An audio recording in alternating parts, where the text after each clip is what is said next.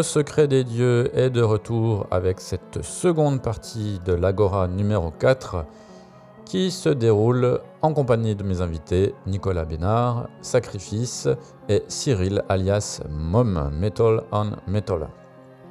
Alors évidemment au programme comme d'habitude, deux débats apportés par euh, mes invités et la chronique ou plutôt une discussion autour de deux albums. Alors au programme L'amateur de métal, progressiste ou réactionnaire Y a-t-il un Big Four français? Et pour les albums, nous allons parler de l'album By Chance du groupe Mora Procasa et du premier album de Solitude à Eternus, Into the Depths of Sorrow. Bonne écoute à vous tous, vous êtes dans l'Agora du secret des dieux.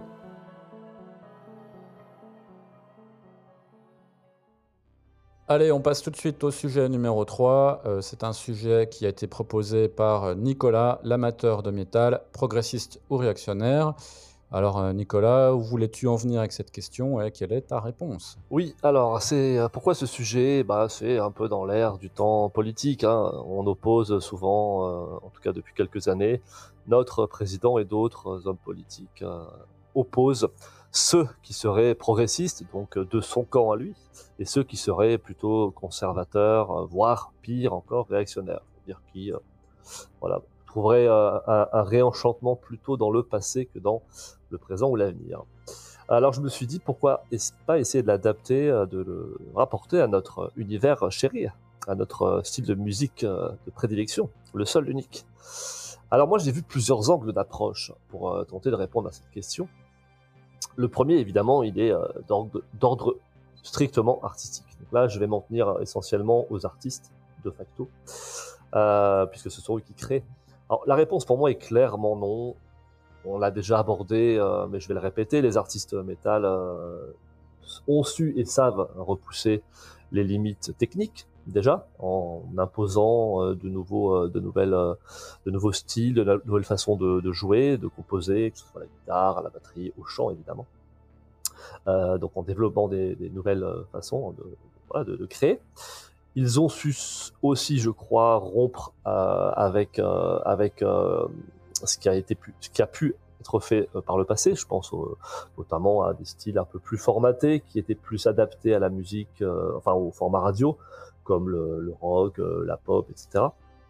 Alors évidemment, ce sont pas les seuls, parce que j'entends déjà les critiques dire oui, mais il n'y a pas que dans le métal qu'on a des chansons, des morceaux de 10, 12, 14, 20 minutes. C'est vrai, c'est vrai, mais c'est quand même la marque de fabrique euh, et euh, contrairement à d'autres styles musicaux, euh, je pense là aussi encore une fois euh, musique rock progressif ou à la musique classique, ce sont des, je pense des euh, finalement des styles musicaux qui sont moins, qui sont devenus moins populaires. Je pense que le métal aujourd'hui est, aussi populaire que le rap ou que le rock. euh.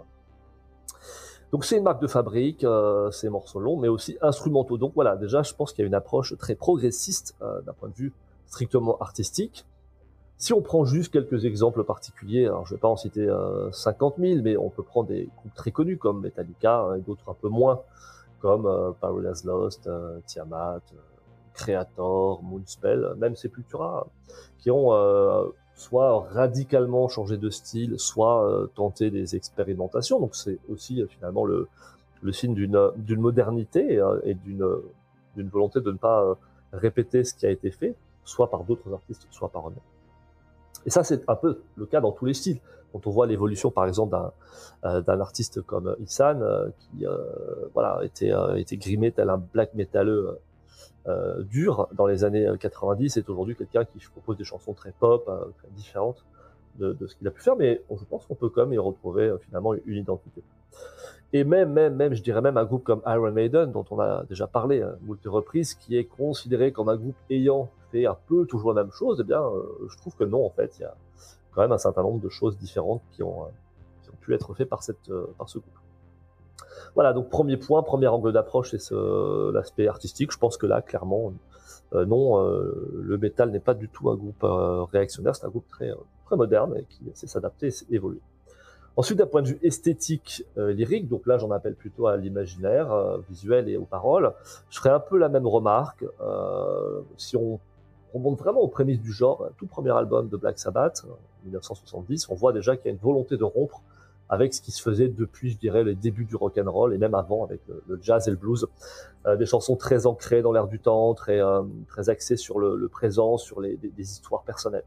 Voilà, avec Black Sabbath et évidemment des millions d'autres groupes derrière, on est dans autre chose, avec d'autres sources d'inspiration plus euh, plus plus culturelles en fait, hein, peut-être moins axées sur le, temps présent, mais plus vers la littérature, le cinéma, l'histoire, la philosophie, etc avec aussi des thématiques, euh, je dirais, des sentiments un petit peu différents quand même, hein, la mélancolie, l'agressivité, la violence, des choses qu'on n'avait pas forcément euh, l'occasion de trouver dans, dans, dans, des genres musicaux hein, dits populaires. Euh, donc je pense que là aussi, c'est un style qui se démarque quand même et qui montre sa volonté de ne pas reproduire, je dirais, ad vitam aeternam, ce qui a été fait par le passé. Après, je mettrai un petit bémol d'un point de vue idéologique. Donc là, je vais en appeler et aux artistes et euh, au public, en tout cas à toute la communauté. La situation me semble un petit peu différente. Alors on a évidemment euh, des gens qui, euh, sont très modernes, qui vivent évidemment dans, la modernité, qui adorent euh, les nouvelles technologies, qui s'inscrivent parfaitement dans leur époque. Mais on a aussi parfois, en tout cas j'observe parfois dans la communauté métal, un côté un peu étriqué, un petit peu un petit peu traditionnaliste, un peu ancré, je dirais, dans une mythologie qui est un peu figée. Et euh, sans crier non plus à la réaction extrême, je dirais quand même que ça peut, d'un point de vue extérieur, sembler, euh, manquer de modernité. C'est surtout à ce niveau-là. Mais je dirais que plutôt que d'être réactionnaire, je dirais plutôt que le métal peut parfois être conservateur. Je fais vraiment une différence entre les deux. Et surtout parce que le fonctionnement, je pense, cette, euh, cette identité, cette façon de fonctionner, est la résultante d'une histoire qui est très particulière, hein, parce que pendant longtemps, le style a été critiqué, moqué, voire honni. Les fans de métal euh, se prenaient évidemment pas des cailloux dans la figure, mais ah, se faisaient quand même gentiment euh, moquer dans, le, dans, dans, dans, leur quotidien.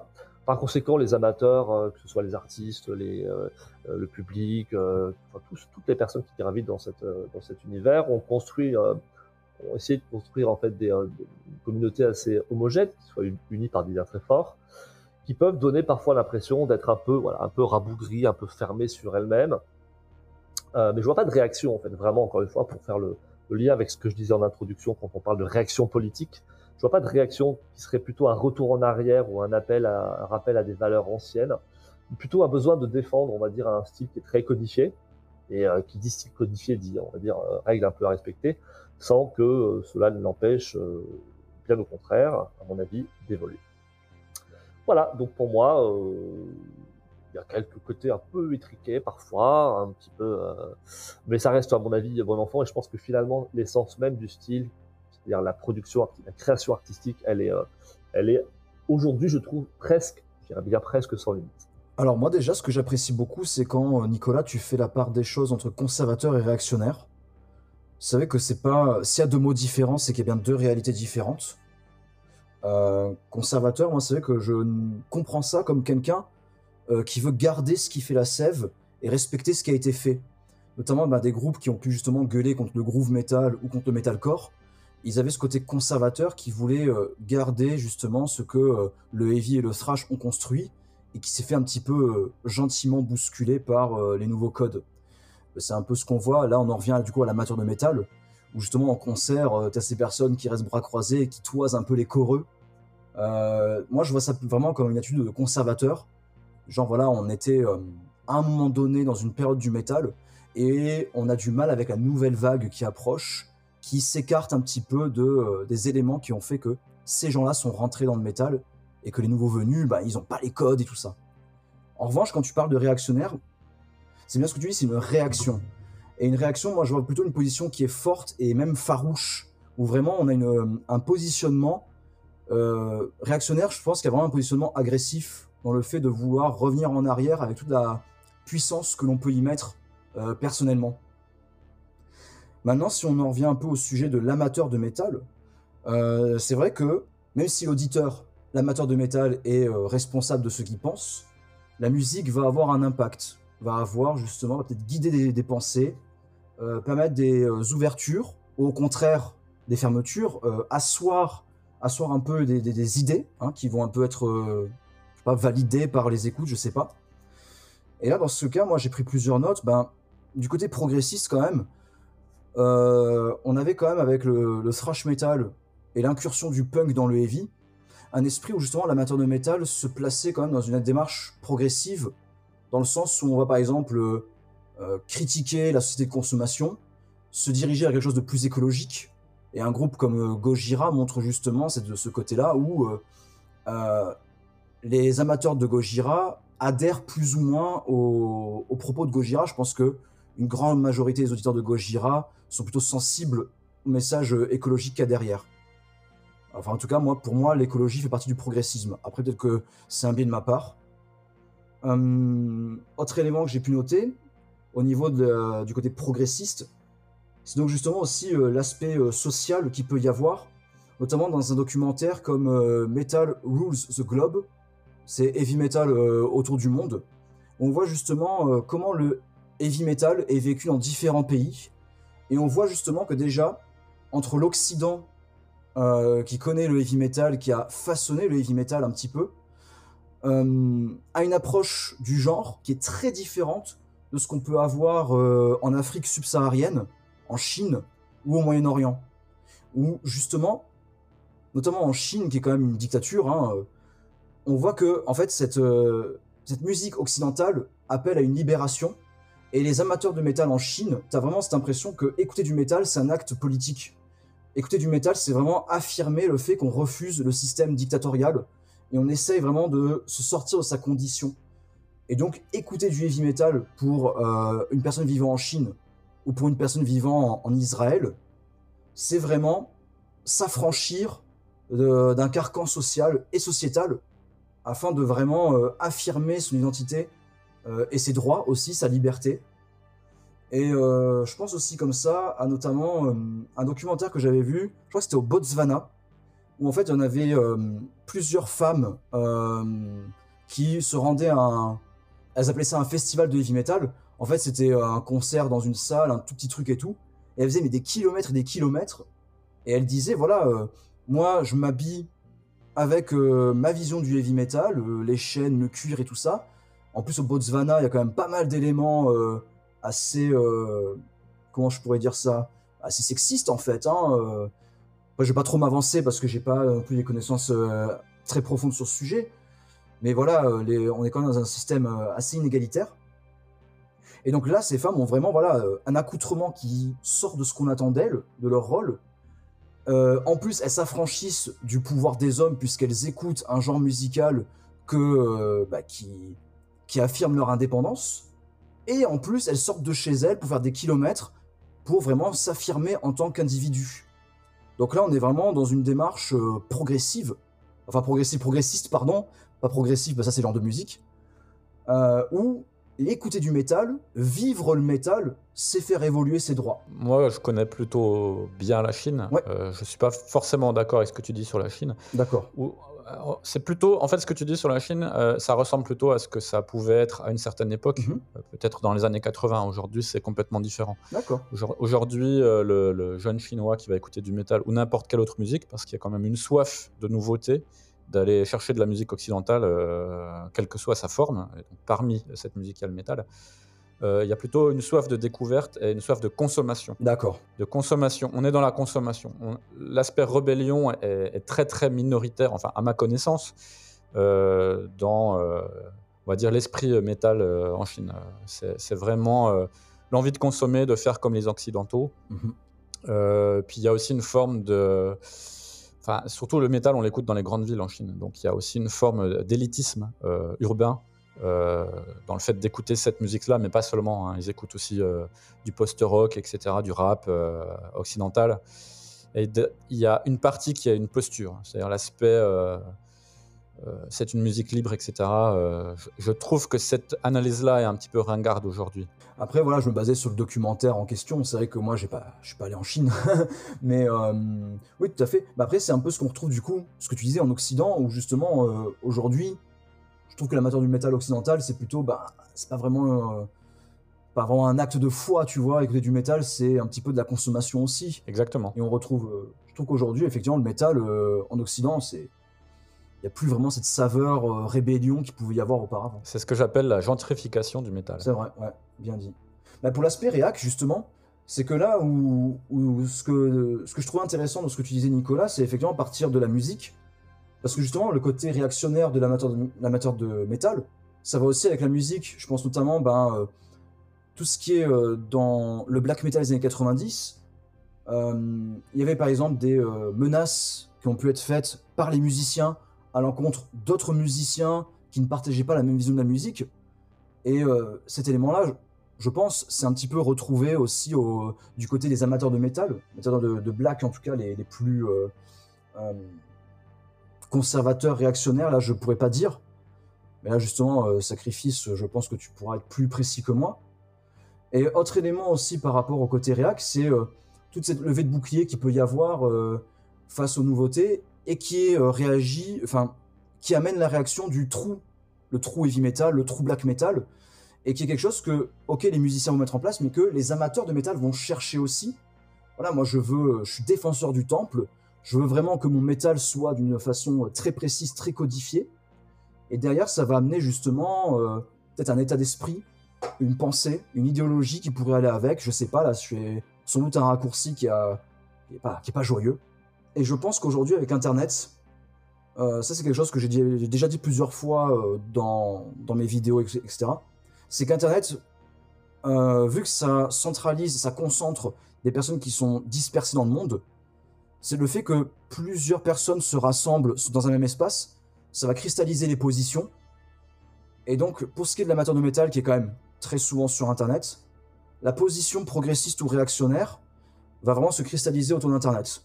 C'est vraiment ça que j'ai comme impression aujourd'hui. Et donc, finalement, l'amateur de, de métal est le reflet de la société qu'on a actuellement. Est-ce qu'un amateur de métal est plus progressiste ou plus réac que les autres? Je ne pense pas. Je pense juste que l'amateur de métal s'exprime plus sur ce sujet-là.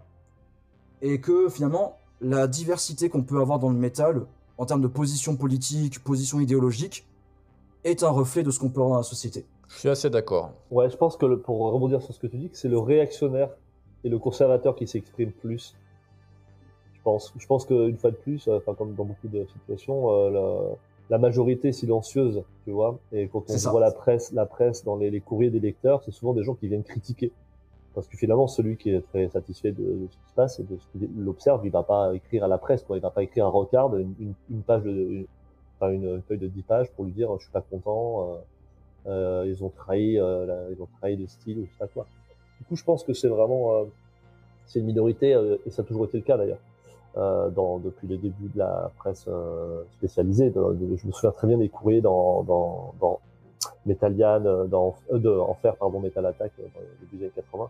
C'était la même chose. Les types venaient gueuler parce qu'il y avait un synthé sur Maiden, parce qu'il y avait euh, une balade chez Metallica. Oui. Euh, Mais en fait, ils étaient juste, ils, Ah, le synthé, c'était c'est le diable. mais ils étaient trois en fait. Ils étaient trois à critiquer parce que de facto ces groupes-là ont eu un succès énorme. Et s'il y avait eu que des conservateurs ou que des réactionnaires, ces, ces, ces groupes-là n'auraient jamais euh, eu autant de succès. Du coup, on met toujours en avant finalement le ronchon, le grognon, mais je crois que la majorité est plutôt, euh, plutôt satisfaite hein. Et, et justement, là où c'est intéressant, c'est que euh, il commence à y avoir même des musiciens qui prennent euh, la parole. Je pense notamment à, à Cynic.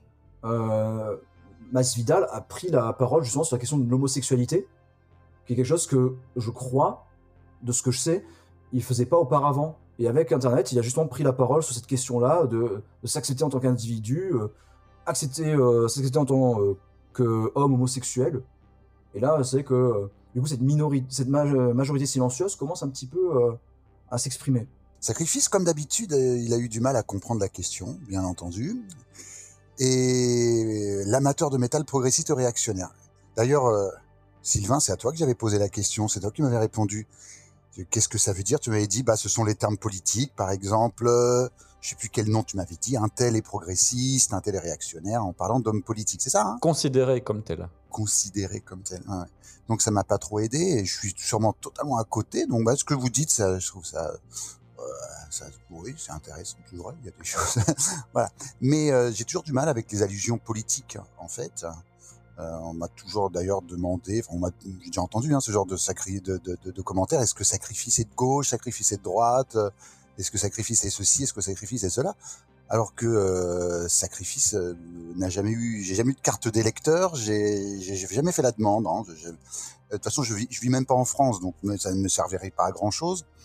Je pourrais voter à l'étranger, mais pourquoi voter à l'étranger pour euh, que ça, change la vie de, la plupart des gens euh, en France et que moi ça change à rien? Au Japon, je vis au Japon, j'ai pas le droit. D'ailleurs ici, euh, même si je le voulais, j'ai pas le droit à la carte d'électeur. Donc c'est quelque chose qui m'a jamais, euh, qui m'a jamais, qui m'a jamais attiré ou, ou, ou intéressé. Euh, donc oui, c'est quelque chose. Voilà, je me suis senti un petit peu euh, à côté de, de, de ce thème. Mais on me dit non, sacrifice, c'est pas possible. Tu peux pas penser comme ça parce que tout le monde est concerné par la politique. Qui t'a dit ça? Oh, Qui a osé te dire ça? Qui a osé? Je suis sûr qu'il y en a au moins un entre vous qui le pense de toute façon. Tout est politique. Je sais pas. je sais pas. Tout est politique. Euh, bah, c'est un, un commentaire qu'on a très souvent, euh, qu'on a très souvent euh, annoncé. Euh, alors que euh, on, voilà, on dit bah, si tu fais ça, c'est que tu es plutôt de tel bord. Si tu penses comme ça, c'est que tu es plutôt de tel bord. En fait, tout est rapporté et tout peut, tout. Moi, je je suis d'accord avec ça. Tout peut être analysé d'un point de vue politique. D'accord? Mais ça veut pas dire que la personne qui fait ceci ou cela le fait en ayant conscience Bien sûr. ou en voulant s'investir dans cette euh, dans ce dans, dans cet euh, axe politique. Oui. Hein?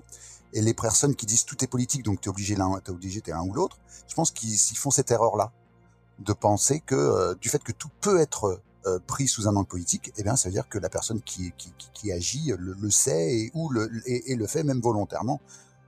C'est comme la mode en fait. D'ailleurs, j'ai remarqué un effet de mode, justement, c'est de, de, de traiter les gens qui se disent apolitiques, puisqu'ils ne s'intéressent pas à la politique, Mm. de gens de droite. C'est Puisque tu es apolitique, tu es forcément de droite, ce qui est une ânerie euh, phénoménale.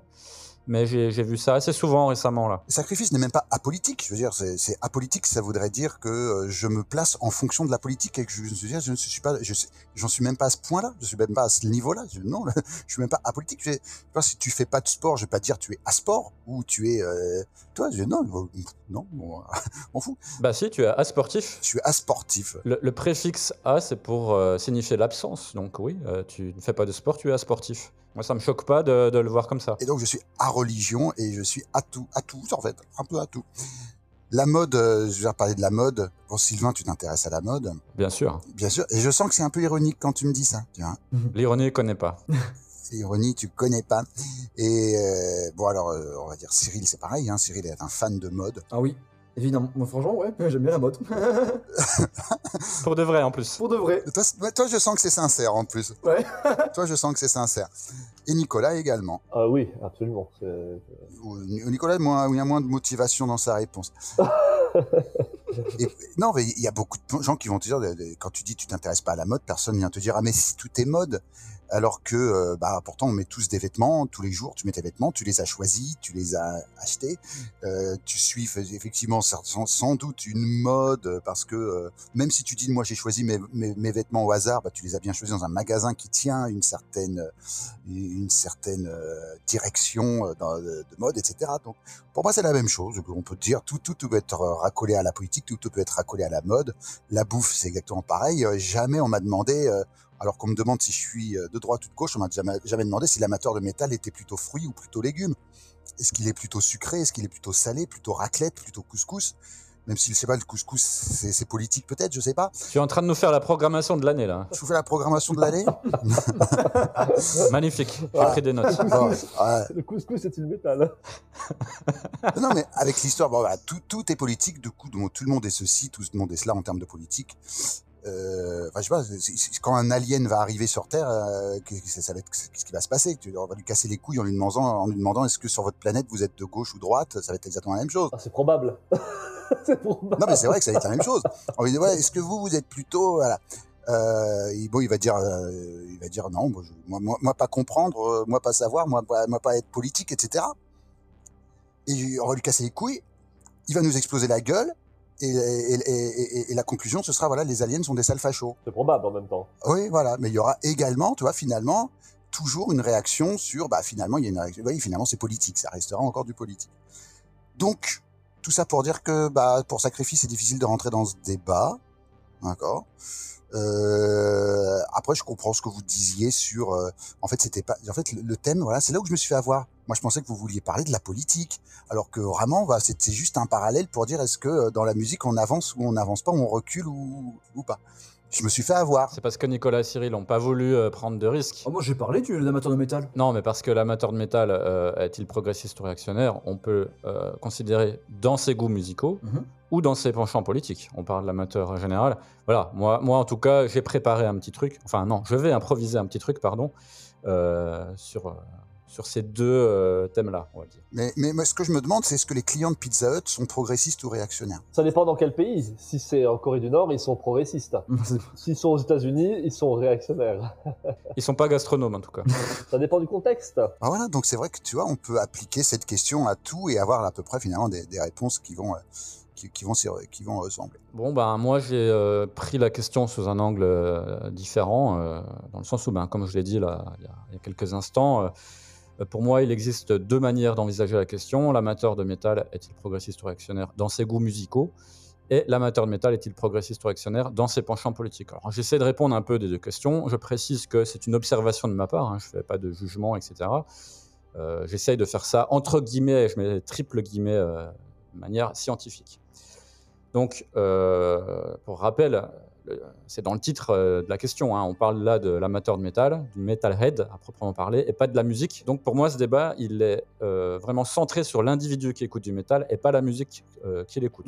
Pourtant, hein, le, le lien, c'est, il est impossible à, nier puisque euh, la musique elle-même, elle génère des messages auxquels l'auditeur est susceptible d'adhérer ou non et qui peut l'influencer dans sa construction, dans sa pensée, dans sa manière de voir le monde notamment s'il est jeune, ou tout simplement euh, le conforter dans tout ce qu'il euh, pense déjà. Euh, il peut, ça peut lui apporter tous les biais de confirmation dont il a besoin de s'abreuver pour se sentir bien, être rassuré, et notamment dans les styles très politisés. Ah oui. Donc je pense là au hardcore, au punk, au greencore, et même au black metal, qui est apparemment situé un peu de l'autre côté du spectre politique, si je puis dire, comparé au, au premier style que j'ai cité. Pour ce qui est du registre des goûts musicaux, alors Là, moi, à mon avis, la simple observation suffit à se rendre compte que sans trop se tromper, euh, que euh, on a dans le métal à peu près tous les profils. Euh, donc avec un public qui peut être extrêmement réactionnaire d'un côté. Oui. Alors le terme exact, ça serait plutôt conservateur. hein, je- J'entends ce, que tu- ce que tu as dit, euh, Cyril. Euh, ce public-là ne cherche absolument pas à sortir du registre qu'il connaît et maîtrise déjà, et il va écouter toujours les mêmes groupes, Mm. Toujours le même style, donc euh, coucou sacrifice. Alors, dans le cas de sacrifice, par goût très spécifique hein, et ciblé, Mm. euh, ou dans d'autres cas, c'est par euh, méconnaissance ou absence d'envie, tout simplement. Et puis, à l'autre extrémité, on va trouver des gens qui vont encenser les artistes qui apportent de la fraîcheur ou seront à la recherche de nouveautés en permanence, parce que eux, ils sont assoiffés d'évolution musicale ou de nouvelles découvertes ou de nouvelles sensations. Et puis, entre ces deux visions opposées, il y a tout un panel de gens qui vont naviguer entre les deux, ou dans une fusion de tout cela, Oui. hein, avec des combinaisons de goûts entre la réaction, Mhm. euh, le conservatisme et le progressisme. Euh, alors là, ben, je prends mon exemple personnel. Euh, moi, je suis plutôt amateur d'évolution dans certains styles spécifiques. Donc, je vais citer par exemple le Doom ou le Heavy, parce que, alors le Doom, dans le cas du Doom, c'est le Doom, c'est un, un style très codifié, donc c'est difficile de trouver des artistes originaux et aventureux à mon goût. Euh, du coup, je préfère aller vers les anciens, qui pour moi ont la plupart déjà tout dit. Mhm, C'est vrai.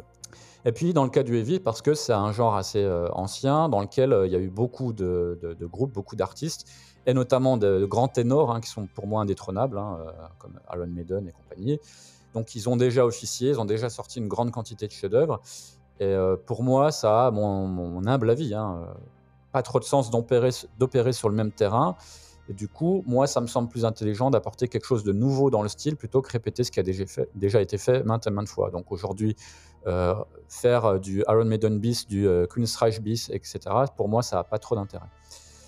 Et au contraire, moi, je vais être plutôt réactionnaire sur tout ce qui est euh, death metal. Donc, on en parlait quand on parlait de, de Cynic. Mm. Moi, euh, j'ai un petit peu de mal à apprécier les groupes contemporains. Alors, je préfère largement le old school parce que là aussi, il n'y a rien qui peut dépasser pour moi les sorties majeures des années 80-90.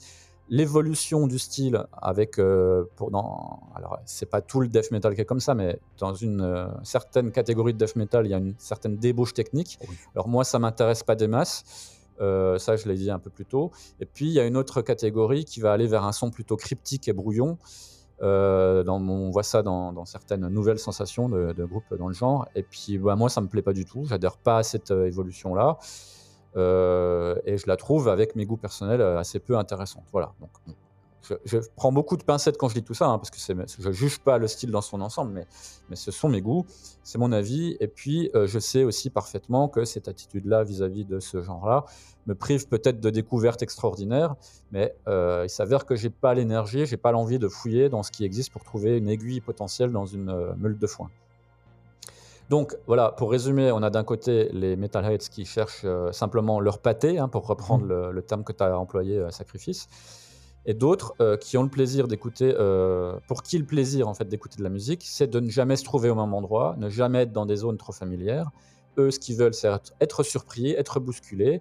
Et puis, euh, il y a, comme je l'ai dit, toute une myriade de variantes à ces deux types de goûts opposés entre les deux. Et puis, évidemment, on peut aussi apporter encore un peu plus de subtilité, ce qui rend le sujet finalement insoluble, en disant que même les amateurs de pâté, comme Sacrifice, peuvent chercher la nouveauté, la progression à l'intérieur de leur style de Exactement. prédilection. Et on en a euh, l'absolue preuve dans cette agora avec euh, l'artiste que notre euh, sacrifice préféré a choisi de présenter. C'est ce que j'allais hein, dire, ouais. Voilà, qui est très original et très aventureux, qui n'est pas du black metal, on va dire classique, Ah tel qu'on se l'imagine. Alors voilà, ben, alors ce groupe-là, donc Mora Procasa, on peut en parler comme des progresso-réactionnaires ou des réaco-progressistes. enfin voilà, quelque chose euh, dans ce goût-là. Souvent, on, on- on- on dit oui, euh, dans le métal, euh, il, il parle de tel thème, il faut pas parler de ça, etc. Mais est-ce que ça se rapproche pas de ce que nous, on a l'habitude de faire en France, qui est la chanson engagée? Ouais. Ouais, ouais, bien sûr. Qui n'a rien à voir avec le métal, hein, mais... euh, Enfin, quand c'est de la chanson engagée, généralement, ça, on aime bien. C'est-à-dire que le Boris Vian, le déserteur, le gorille de, de notre ami euh, à moustache. Oula, attention, quand on parle d'amis à moustache, ça peut être. euh, il, vaut mieux.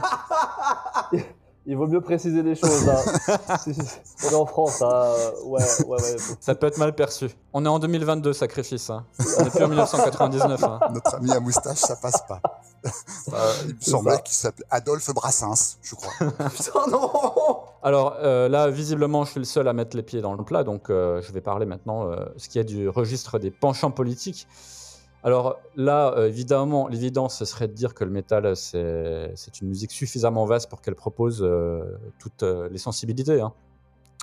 Donc on y retrouve du punk à chien d'extrême gauche avec des insectes dans les cheveux, jusqu'à un type un peu en surpoids, en treillis militaire, au crâne rasé, un peu facho sur les bords, et tout ce qu'il y a au milieu. Et puis, je pense, moi, que tout ce monde-là cohabite à peu près correctement.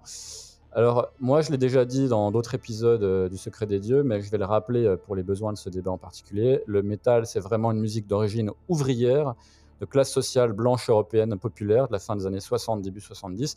Et ce schéma-là euh, n'a pas trop changé pendant l'essentiel des années 80, avec globalement, selon moi, une sensibilité globalement de gauche classique. Et je, je tiens au terme classique par opposition à une grande partie de ce qui s'appelle la gauche aujourd'hui. Donc ça ressemble plus du tout à la même chose, ça défend plus les mêmes idées, ça défend plus les mêmes personnes, etc., etc. Mais il faut rappeler tout de même que à l'époque, certains artistes ont commencé à afficher des valeurs qui n'avaient vraiment aucun rapport avec ça. Et on peut parler, euh, par exemple, de groupes comme Slayer, ainsi que d'autres groupes américains, ça venait beaucoup des États-Unis, qui se sont clairement affichés comme des conservateurs. Euh, donc euh, il y a aussi, euh, il y a aussi ben, tiens, les groupes de glam, hein, par exemple, ou de air metal. Eux, ils ont montré un goût assez prononcé pour l'argent. Euh, ce qu'on pourrait appeler les bons côtés du capitalisme, Voilà. quand on est du bon côté de la grille, hein, Mhm. entre les pauvres et les riches. Et puis ensuite euh, sont arrivés des groupes, notamment euh, venus de Scandinavie et d'Europe de l'Est, euh, qui ont commencé à parler de leur pays, de leurs coutumes locales, de traditions, d'héritage, de patrimoine, et qui donc ont fait entrer une certaine forme de nationalisme et donc de conservatisme dans leur musique, et euh, qui se positionnent donc de fait en opposition avec la logique plus internationaliste de la gauche euh, classique, mais aussi ben, du capitalisme. Et dans les années 90, ben, tout ce grand brassage d'idées s'est largement accentué avec la multiplication du nombre d'artistes, d'artistes venus de pays différents aussi. Euh, et ce jusqu'à aujourd'hui où, ben, là je vais le dire franchement, c'est quand même le gros bordel, le gros foutoir. Et le métal eh ben, comporte en ses rangs, ça fait aucun doute à mon avis, euh, des électeurs d'absolument tous les partis en représentation dans l'espace politique, oui. que ce soit en France ou ailleurs. Et à partir de là, on peut quand même essayer de, de- de creuser un peu plus et se demander s'il existe ce que je pourrais appeler une tendance générale à observer. Et là, euh, je vais, je vais m'avancer un petit peu parce que je dispose d'aucun outil statistique ou scientifique pour le prouver, mais j'ai une hypothèse. hein, euh, c'est mon hypothèse, ça vaut ce que ça vaut. C'est que le métal, et c'est d'autant plus vrai aujourd'hui euh, que jamais, parce que là, je le rappelais encore tout à l'heure, euh, cette musique s'est vraiment beaucoup gentrifiée au cours des 20 dernières années. Euh, le métal, donc, c'est une musique dont les amateurs sont plutôt représentatifs des sensibilités politiques des classes sociales de la société civile dans son ensemble. Et, et je précise encore une fois que je pense que toutes les sensibilités sont représentées dans cette musique, mais comme on parle là de tendance générale, donc dans quelle sensibilité au pluriel se trouvent majoritairement, les amateurs de métal en particulier, eh bien, je pense que si dans les années 80, on avait un, un vote largement orienté, on va dire communiste, socialiste, hein, dans ces eaux-là, euh, notamment dans ses aspects revendicatifs, égalitaires, libertaires, hein, en opposition à la bien-pensance de l'époque, hein, qu'on trouvait euh, à l'époque dans la bourgeoisie de droite traditionnelle. Alors ça, c'est quelque chose qui a complètement changé aussi. Je me trompe peut-être, mais euh, c'est l'impression que j'ai qu'aujourd'hui, dans les années 2020, je pense que la classe sociale majoritaire qui écoute du métal, c'est la classe moyenne supérieure. Et cette classe se retrouve dans trois catégories de types de vote. Alors le premier, c'est pas réellement un vote, c'est les abstentionnistes. Pour moi, les abstentionnistes, c'est la catégorie dans laquelle on retrouve euh, la plupart des, gens qui écoutent du métal, en fait. Ce sont des gens qui s'en foutent de la politique, qui sont donc apolitiques. Les déçus de la politique ou les abstentionnistes convaincus qui ne veulent pas, euh, disent-ils, participer au cirque d'une pseudo-démocratie, qui n'en est pas une. Et je pense que c'est vraiment le camp le plus représenté dans le métal, euh, donc un, mélange de réel apolitisme, hein, au sens vraiment littéral du terme, de je m'en foutisme aussi, hein, de gens qui tout simplement ne s'intéressent pas à ça, et puis de refus de participer à ce qui est perçu comme une mascarade par certains.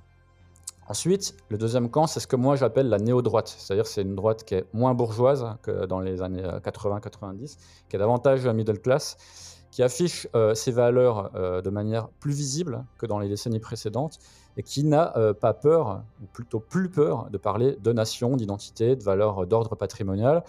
Et moi, je trouve qu'on retrouve beaucoup plus dans le métal euh, aujourd'hui qu'avant. Euh, dans le public, évidemment, puisqu'on parle de l'amateur de métal, mais on le voit aussi chez les groupes, euh, et, ça, et ce, à un niveau international. Oui. Et puis, dernier groupe, euh, c'est la gauche très à gauche, voire bon, ben, extrême gauche, hein, qui est, selon moi toujours, un peu à l'image des médias, c'est-à-dire, enfin ça c'est le cas en France du moins, très très visible, très active, très militante, mais qui représente en réalité en nombre d'adhérents euh, sans doute beaucoup moins que les deux camps euh, cités euh, précédemment. Et ce que je perçois moins par contre, mais peut-être que les auditeurs ou vous-même pourront éventuellement m'éclairer hein, s'ils considèrent que je me trompe, c'est que ce que je pourrais appeler l'eau tiède des, partis politiques plus proches du centre intéresse pas beaucoup les fans de métal. Donc, euh, moi, je sais pas, euh, Macron et compagnie, je suis pas persuadé qu'il y a beaucoup d'amateurs dans notre musique. Bon, peut-être à part euh, Ultra Vomit Ah, et leurs fans. Mais euh, une fois encore, j'ai pas d'outils pour le prouver. Je fais là un jugement un peu à l'emporte-pièce à partir de mes euh, observations. Et donc, pour en finir, ce que j'en retire, c'est qu'il y a chez l'amateur de métal, qu'il soit progressiste ou réactionnaire, slash conservateur, hein, pour reprendre l'intitulé de la question, soit une forme de retrait complet de l'implication politique, hein, ce qui est selon moi majoritaire, soit une forme d'engagement, et ce, qu'il soit guidé par des valeurs de gauche ou des valeurs de droite. Mais il n'est pas attiré par le choix de la stagnation ou voire euh, d'un libéralisme un peu sauvage euh, qu'offre, et là je mets euh, les pieds dans le plat, euh, par exemple Macron, c'est quand même une évidence quand on voit la politique de la France des cinq dernières années. L'amateur de métal qui a des idées politiques veut, selon moi, du changement et des valeurs. Euh, ce qui, quand on observe les choses avec un petit peu de distance et de recul sur euh, toute l'histoire de la scène, c'est euh, pour moi en réalité une des composantes de l'ADN de cette musique parce qu'on rejoint là ce qui a toujours été véhiculé par le métal depuis sa naissance dans les années 60 euh, dans la petite ville ouvrière de Birmingham. Oh, petite, petite. euh, Pas si petite que ça. Oui, pas si petite. Moi, je pense qu'on peut pas dissocier en fait euh, les deux. Je pense, on a souvent considéré, et c'est vrai que c'était le cas notamment dans euh, la presse de gauche, d'ailleurs c'est assez intéressant. J'ai beaucoup travaillé sur la presse quand je travaillais sur ma thèse. Et en fait, je me suis rendu compte que euh, les journaux de gauche, comme euh, Libération, l'Humanité, avaient une vision quand même très négative euh, de l'amateur de métal, qui justement était considéré comme quelqu'un qui n'était pas progressiste du tout, parce que faisant appel à des valeurs anciennes, des mythologies de l'Antiquité. Donc forcément, l'Humanité, l'idée, ils n'aimaient pas du tout le métal et on trouvait des articles qui étaient extrêmement négatifs, voire, voire pire. Bref. Euh, alors aujourd'hui, ça a beaucoup changé. Hein. On trouve régulièrement des articles, des, euh, chroniques de disques de black metal dans, dans Télérama, par exemple, pour ne pas citer. En tout cas, je pense que c'est surtout l'image que l'extérieur le, euh, a de la communauté métal qui m'intéresse, et euh, même si évidemment elle n'est pas le reflet de la réalité. En tous les cas, je pense que si euh, les fans de métal, comme tu disais, par certains en tout cas, étaient si euh, ancrés, si étriqués dans leur style, leur sous-genre, leur sous-style. Euh, je pense que si c'était vraiment le cas, il n'y aurait pas eu autant d'évolution et de développement euh, différents. Je pense que c'est comme tout, hein, il y a des, euh, euh, gens qui, euh, qui évoluent pas trop, mais dans tous les cas, je pense quand même que pour plonger dans la musique métal, quelle que soit après son évolution personnelle, qu'on soit un fan de trash, qu'on écoute destruction, uniquement destruction et que destruction, il faut quand même rentrer dans destruction. Et je pense que quand tu as grandi dans un pays comme la France ou l'Allemagne ou l'Italie où tu fais de la flûte à l'école et où tu écoutes euh, des chansons pop ou de variété à la télé, plonger quand même dans destruction, euh, faut, voilà, faut je pense quand même avoir un esprit très ouvert et en tout cas une capacité à, à sortir, s'extraire de son euh, comment dire de, de, de sa club, je dirais, euh, ou en tout cas d'un contexte culturel qui peut être très fort. Je pense que tu as raison euh, pour des groupes un peu underground comme euh, Destruction, évidemment. En général, les gens qui sont vraiment coincés dans leur style ou dans leur groupe préféré, ce sont plutôt des, des gens qui, qui, aiment des artistes un peu mainstream, tu vois, ou, ou ouais, on va dire les, les, les, figures de proue euh, du métal. Euh, on a tous vu en festival des gens qui ne viennent que pour Metallica, que pour Iron Maiden, qui s'en foutent complètement du reste, qui n'ont aucune curiosité. Euh, parce que eux, ils sont arrivés euh, ouais. dans le style directement ouais, avec ces groupes-là, et puis euh, le reste les intéresse pas pour X raisons qu'on pourrait analyser. Mais c'est plutôt de, de, ces gens-là que je voulais parler parmi les gens vraiment euh, blasé par le reste et pas de gens comme sacrifice au fond. Oui, tu as, tu as raison. Dans ce cas-là, je changerai, j'orienterai le débat vers une autre question. On aurait peut-être pu aussi définir ça. Est-ce que finalement le, la, la, le fan d'Iron Maiden ou de Metallica que tu viens de décrire, qui existe hein, évidemment, euh, est-ce que c'est un fan de métal? Est-ce que c'est un amateur de métal? Je crois pas en fait. Je pense que c'est un amateur de Metallica, mais en fait, il n'est pas vraiment dans la communauté comme nous on peut l'être. Il n'est pas curieux, il n'est pas ouvert. Oui. Je pense que oui. si on définit l'amateur de métal, c'est pas un type mm -hmm. qui va voir uniquement mm -hmm. Metallica au Stade de France. C'est ça. C'est pas ça, c'est pas un amateur de métal. Alors ils vont tous hurler ceux qui nous écoutent. je pense que tu peux être, tu peux être un amateur de métal et écouter par exemple euh, le moustachu dont on parlait tout à l'heure. Tu vois? C'est vrai, je suis assez d'accord. Brassens, évidemment. Euh, il, faut, il, faut, préciser. On peut écouter euh, Empereur, on peut écouter euh, le groupe que nous allons chroniquer après, dont j'ai oublié le nom, euh, mais on est, et, et, écouter à côté Oasis ou je sais pas ou Mozart. Euh, voilà. Moi, je suis, je déteste le death, je déteste le trash, mais vraiment, je, je c'est des styles que je supporte pas. Et j'ai tous les albums de Megadeth et j'ai tous les albums de Hypocrisie. Mmh. Voilà. Parce que je suis pas fan du style parce que je suis fan de ces groupes uniquement. Les autres, tu, tu vas me dire, bah, tu vas aimer ça. Euh, Metallica, je suis pas fan de Metallica. Alors quand je dis que j'aime Megadeth, à l'époque, quand j'allais voir les concerts de Megadeth, il y, a, il y, a, bien longtemps, on me disait, bah, tu dois être fan de Metallica aussi. Pourtant, non, j'ai jamais accroché à Metallica. Et donc, je comprends tout à fait. Et je partage ce que tu dis, Nicolas, là-dessus, bien sûr. Et puis après, même dans un style, tu as les fans de l'ancienne école, les fans de la, euh, qui sont, qui, qui seraient, qui sont, qui se, comment tu dis restreint Comment tu le conjugues restreint Qui se restreint? Restreignir. Ouais, c'est ça. C'est ce que je voulais dire. Ça dépend à quel temps. Si c'est au subjonctif plus que parfait, là, je vous laisse, euh, je vous laisse vous dépatouiller. Hein. Oh, ça doit exister, oui. ça exista un jour. Donc, tu avais raison, Nicolas. Et, euh, et je voulais savoir si, à partir de combien d'habitants tu définissais une grande ville en Chine? C'est une très bonne question. En fait, les grandes villes euh, dont je parle, c'est euh, Shanghai, euh, -hmm. Guangzhou, euh, Xi'an, Beijing, enfin tous les, ouais. tous les villes majeures. Des mégalopoles, quoi. Dans lesquelles il y a quand même une curiosité sur tout ce qui se fait en termes artistiques en Occident. Voilà, de la part des jeunes, hein, des jeunes chinois. Les, les, groupes qui ont tourné en Chine, Hein, euh, par exemple, mon, mon pote Yari Lindholm a tourné avec son groupe Six of Years en Chine. hein, il a fait euh, une tournée de, de deux semaines, je crois. Il me disait, mais quelle que soit la ville, euh, c'était plein tous les soirs. Les gens connaissaient absolument pas la- leur musique. Ah ouais hein, ils n'étaient pas connus en Chine. Mais euh, il y a une telle soif, une telle curiosité qu'ils étaient tous là, ils étaient à fond dedans, ils achetaient les, les CD à la fin du concert, les t-shirts. voilà, il y avait une soif de consommation, de faire partie de ce- cet univers-là. Et puis, il faut aussi l'avouer, il y a un côté un peu show-off. C'est-à-dire, euh, moi, j'écoute euh, de la musique occidentale, je connais bien, je suis allé voir euh, le groupe en concert, et puis, ben, socialement, ça fait cool, quoi. Mais est-ce que c'est pas justement un moyen de montrer qu'il se libère du carcan chinois? Je sais pas, hein, je pose la question. On va pas euh, rentrer dans un débat sur la Chine, hein, mais euh, Ouais. les, les Chinois sont globalement assez peu politisés, s'intéressent pas trop à ça. D'accord. Alors, euh, c'est aussi parce qu'ils sont conditionnés pour ne pas le faire, Ah. évidemment. D'accord. Mais on va dire la Chine au- d'aujourd'hui, c'est un pays avant tout de consommation. Alors après, ça ne veut pas Ouais. dire que certaines personnes qui ont un niveau d'instruction et qui ont pas mal voyagé pas de, leurs idées, etc. Ils n'en pensent pas moins. Euh, mais voilà, la, Chine aujourd'hui, elle offre, du moins dans les grandes villes, un niveau de confort suffisamment euh, important, hein, en général même meilleur qu'en Occident. Euh, ce qui fait que voilà, on est dans un, vraiment dans un monde de consommation et rien d'autre. Les, les- les petits euh, inconvénients de vivre en Chine ne sont pas forcément euh, perçus par ces gens-là. Mhm. Et puis ils n'en souffrent pas non plus forcément, puisqu'ils n'ont pas d'attente particulière de ce, côté- de ce côté-là.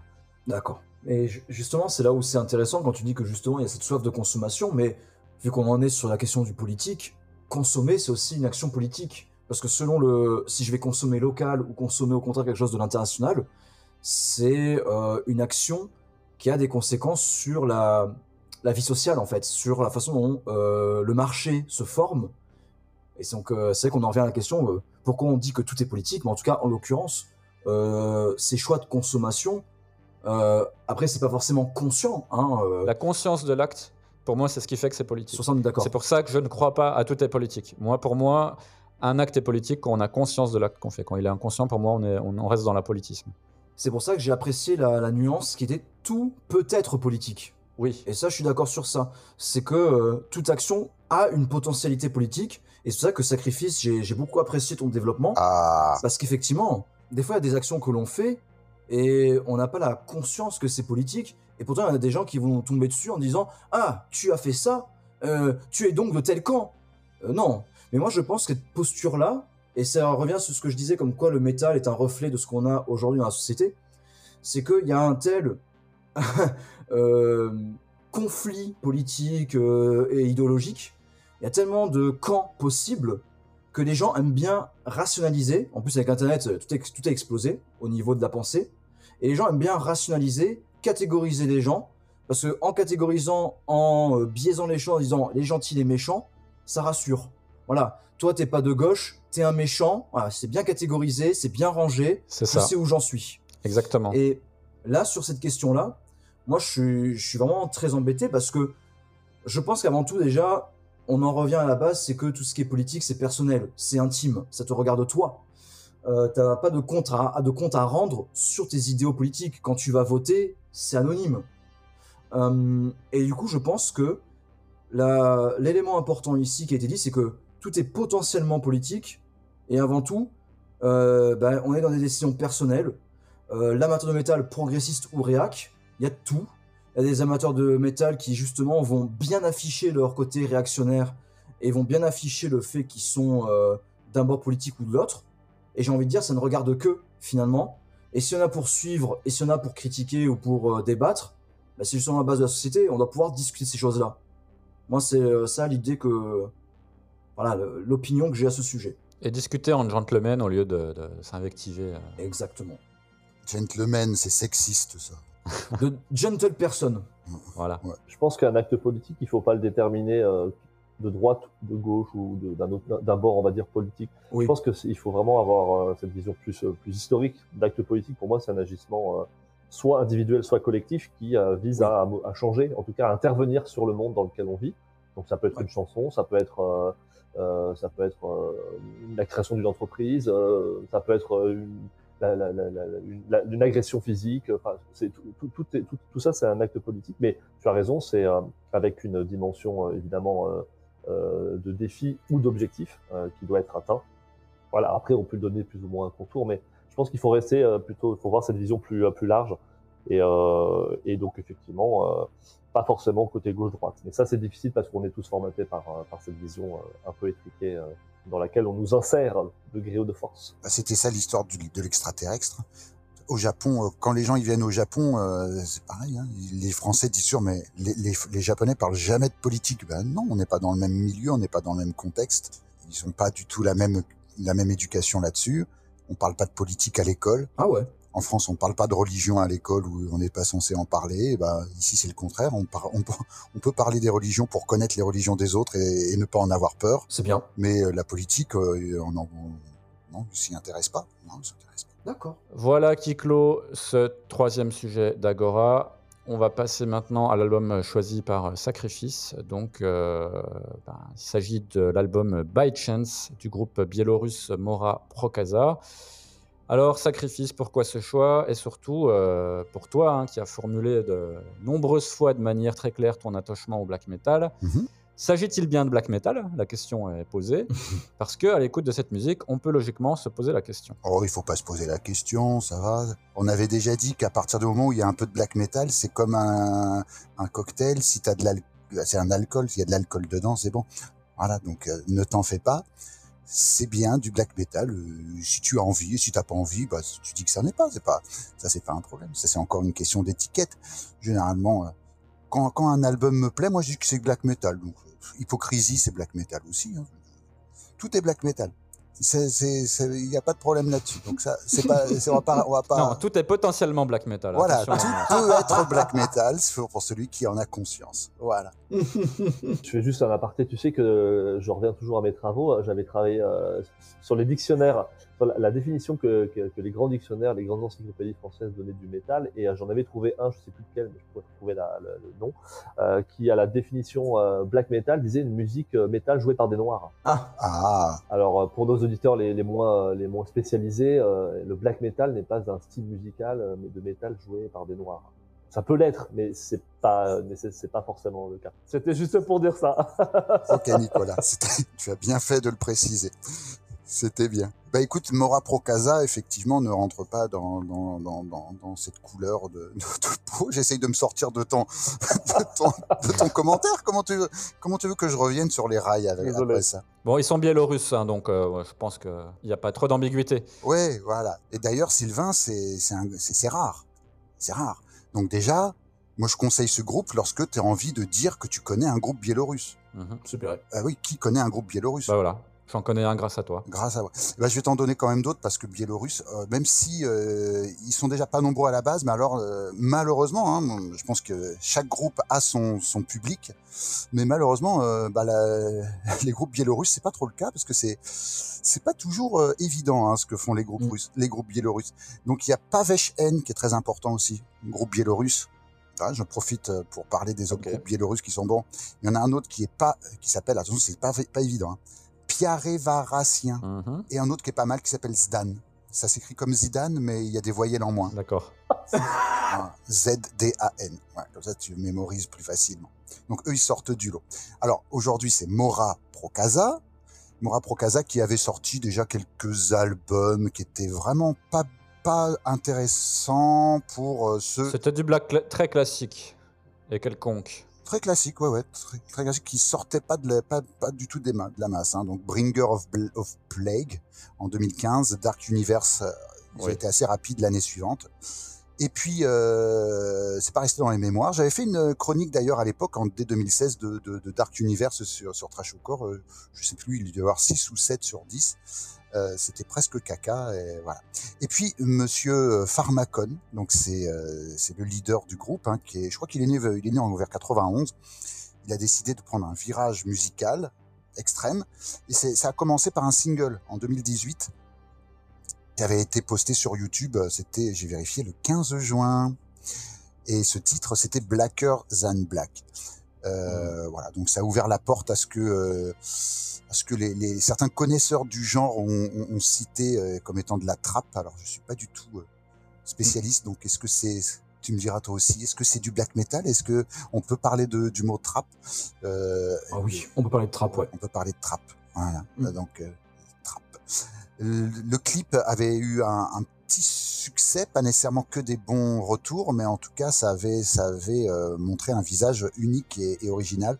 Le clip, hein, en, même- en lui-même, hein, la façon de le tourner, de savoir est-ce que c'est sérieux ou est-ce que c'est, à prendre au second degré, ça, ça avait fait un, un petit buzz. Et c'est en 2020, donc euh, l'album By Chance est sorti sur un label français qui est, tiens, le même que Cynic, n'est-ce pas? Season of Mist. Season of Mist. Season of Mist, ouais, pareil que Cynic. Voilà, j'attendais que ce soit toi qui, Mom, qui le dise en premier. Hein. Ah, je, je manque à mes engagements. Bah oui, on en avait parlé en avance en plus. C'est vrai. Euh, ouais. Donc un album euh, qui intègre pas mal d'éléments qui sont pas, qui réapparaissent pas pendant tout l'album. Hein. Il peut y avoir du piano sur un petit passage, il va y avoir un accordéon ailleurs, il y avoir du sax à un autre moment, du clavier, du, attention, je vais dire un gros mot, du scratch. Oula. Hein, hein, hein, un scratch à moustache. Et, et, euh, et puis donc les vocaux qui sont très saccadés, qui martèlent par, par moments, qui chuchotent tour à tour. Voilà. Donc l'album est... Je sais pas, j'ai j'ai jamais eu l'occasion de rencontrer un groupe qui avait finalement le même, la même approche musicale. Euh, ça a été très décrié hein, d'un d'un certain côté, d'autres le considèrent comme des génies, C'est- ça, ça divise vraiment. Bah, à tel point que, bon, si on regarde le, le- le site que tout le monde regarde quand on est amateur de métal, c'est Metal Archive, il a été noté qu'une seule fois, mais il a 34 sur 100. Ouais. Tu vas sur, euh, moi je suis toujours un aficionado de Rate Your Music pour faire, pour noter toutes mes collections. Euh, donc il a 2,74 sur 5. Ah ouais. Et je me souviens que euh, lorsque des clips étaient postés par euh, le label sur YouTube, euh, bah, le label avait expliqué que c'était la première fois qu'il se mangeait autant de, euh, de pouces, de pouces en bas. Ouais. Donc ça divise, ce qui est, tout, ce qui est très important finalement. Mm. Parce que il me semble que tous les groupes qui sont importants, et ça, ça peut être un sujet à débattre, ont besoin d'avoir des détracteurs pour vraiment se différencier et montrer qu'ils ont quelque chose de différent et quelque chose de plus. D'ailleurs, les clips, euh, les clips, euh, vous les avez vus aussi, non? Non, non. Ouais, ouais, moi j'ai regardé, ouais. Non, ah bah ça, il faut aller voir parce qu'il y a les protagonistes avec, euh, ouais, chapeau de cow-boy, euh, ou alors la tête peinte tout en noir, du sang qui bave, euh, de la bouche souriante. C'est c'est filmé dans une ferme. Je sais pas, le- bah, je pense que c'est chez eux. Hein. Alors, il y, a, il y a un petit chien qui est très mignon aussi. Si vous aimez les chiens, il faut aller voir ça. On sent qu'il est, qu'il a- qu'il le fait un petit peu à l'insu de son plein gré quand même, le petit chien, parce qu'il est tremblant. Oh. Il y a des chèvres, il y a des chevaux, donc c'est euh, si on aime les animaux, euh, c'est bien. Il y a une scène que euh, Nicolas devrait aimer parce que c'est une fellation. Ah bah. De chien? J'avais promis qu'on n'en reparlait plus, mais désolé. Dans le groupe, ils sont, ils sont peu nombreux parce qu'actuellement, il n'y a plus que Pharmacon, donc j'ai parlé tout à l'heure. Il y a, il y a un batteur qui s'appelle Storm, et pourtant dans le clip, ils sont 150. Euh, Il y a plein de gens dans le clip, enfin dans l'un des clips surtout, et ils sont assez, euh, ils sont assez inquiétants. Ça rappelle le film euh, Calvaire. Non, ça me dit rien. Ah bah il faut aller voir ça. Oui, c'est le mec qui se fait enlever là, et déguisé en femme ou je sais pas quoi. ça Ah si Ah oui, oui, oui. Ouais, c'est ça. et il va dans un village où ils sont tous complètement. euh, Et il y a une scène où il va dans un café euh, ou dans un bar et que euh, tout à coup il- tout, tout le monde se met à danser, mais dans une danse où ils ont, il y a juste, il y a que les pieds qui bougent des- de droite à gauche comme ça. Bah, c'est un peu eux, tu vois. C'est un peu eux dans le clip. Ce sont les glandeurs, euh, les glandeurs asociaux qui ont un QI aussi bas que le pantalon de DSK. Donc c'est assez, euh, c'est assez impressionnant à, regarder. Voilà. Donc j'avais envie de présenter cet album. Pour moi, c'est un album qui m'a, que j'ai beaucoup aimé, qui m'a beaucoup plu. Mais si je l'ai présenté, c'était pas pour des goûts personnels, c'est parce que c'est quelque chose que bah, je recherche quand même quelque part. En ayant tout à l'heure, comme je disais, en ayant le goût des, des groupes qui se ressemblent. Moi, effectivement, moi aussi, j'ai- j'aime beaucoup retrouver du- des, des groupes qui ont euh, le son euh, d'il y, a, euh, y a 30 ans, par exemple, euh, parce que fait Beckett Nexemu, euh, j'aime beaucoup tout ça. Mais parfois, bah, je me dis, tiens, il y a, on se demande toujours qu'est-ce qui va, qu'est-ce qui va apparaître comme, comme prochain, euh, comme prochaine tendance dans le black metal. Et ça fait un moment qu'on n'a pas eu de nouvelles tendances finalement. On a quelques groupes qui, qui tentent des choses. Et là, lui, c'en est un. Mais après, pour que ça devienne un genre, il faudrait qu'il y ait d'autres groupes qui Oui. imitent, qui copient, qui se disent, Qui emboîte le pas, oui. qui emboîtent le pas. Et là, c'est ce qu'on a depuis, plus- je dirais presque dix ans maintenant. Depuis le post-black metal, finalement, on a, on a fini une boucle. Le post-black metal qui était le Donc, il porte bien son nom parce que c'est ce qui était après. Et on est revenu à zéro avec une tendance à non, bah, il faut qu'on revienne à de l'essentiel. Et on est revenu. Et là, on a du Black Sympho qui est revenu à la mode. On a, on a fait un tour. Et il y a que des, des, petits genres qui gravitent autour. Alors, je pourrais citer euh, un autre groupe qui est américain qui s'appelle Untamed Land qui fait du black euh, un peu cowboy euh, avec des petites influences Ennio Morricone dedans. Mais voilà, j'aimerais qu'il y ait des, des, nouvelles tendances et des groupes qui se sentent influencés par Mora Procasa par exemple. Oui, bah merci pour cette découverte. J'allais dire belle découverte, mais je vais en rester à découverte. Ah oui. J'ai trouvé ça euh, spontanément très euh, intéressant, très dynamique, euh, puissant. Mais euh, pour être franchement honnête, la, la, la, voix m'a rapidement, rapidement saoulé. pourtant, j'adore le black, il hein, n'y a pas de souci avec ça, avec les voix agressives, mais je trouve qu'elle est trop mise en avant et qu'elle manque de comment dire euh, elle, est monocorde, en tout cas la façon dont elle est utilisée, la, rythmique euh, vient un petit peu euh, gâcher la musique que je trouve par ailleurs très originale. Donc je mettrai bien mais peu mieux faire, comme on fait avec, comme on disait dans nos anciennes écoles françaises et sans doute aussi japonaises, avec néanmoins une deux satisfactions majeures. La première, c'est la, la, la qualité globale hein, de la musique, l'originalité, euh, la volonté de se démarquer. Ça, je, le salue et je le saluerai toujours. Je le salue.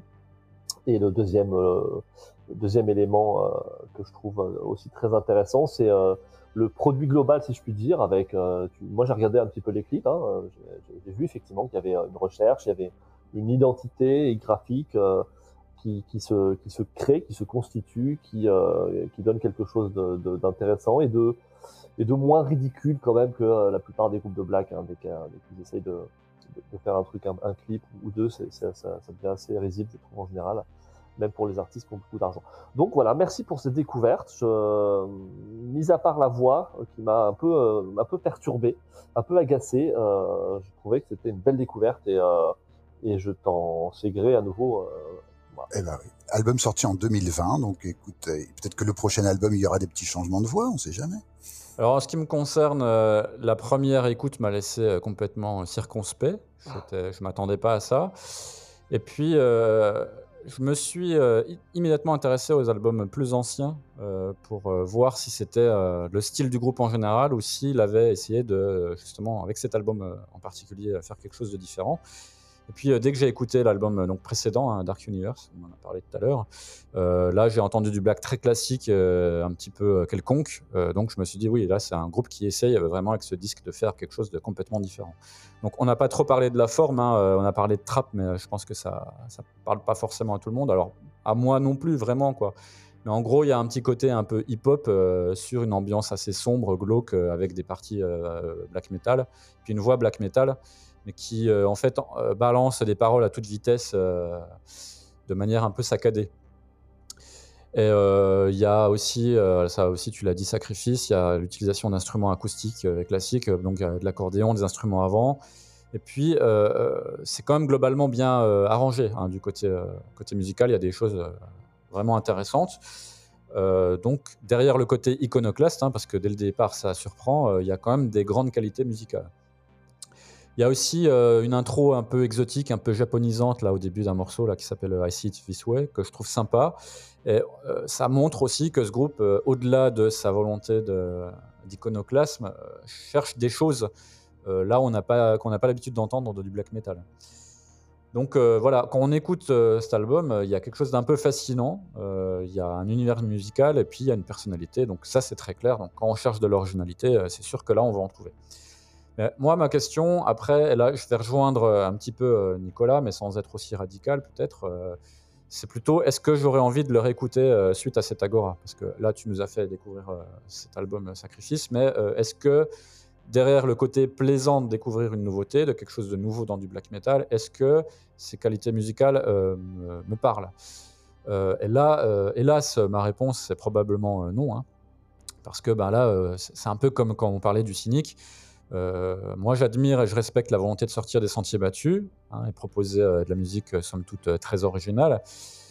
Mais pour moi, il manque un aspect, on va dire, ludique, un plaisir d'écoute, qui serait autre que celui du plaisir de la découverte du disque. Voilà. Donc pour moi, voilà, c'est une belle découverte, mais ça va sans doute s'arrêter là. Et puis, j'ajoute aussi que finalement, les parties les plus intéressantes de l'album sont celles vraiment qui sont hip-hop et donc trap, euh, alors que les parties plus classiquement en black metal, un peu comme les albums précédents du groupe, euh, m'ennuient un peu parce qu'elles sont vraiment trop classiques et, et, ouais, trop, trop entendues. Quoi. Et puis là, je rejoins aussi Nicolas, euh, l'album il souffre d'une certaine redondance vocale quand même. euh, Donc, euh, c'est des vocaux euh, qui sont déclamés à toute vitesse, euh, de manière assez saccadée, euh, assez agressive. Sauf que ça revient un peu trop souvent, c'est redondant, donc je trouve ça lassant à la longue.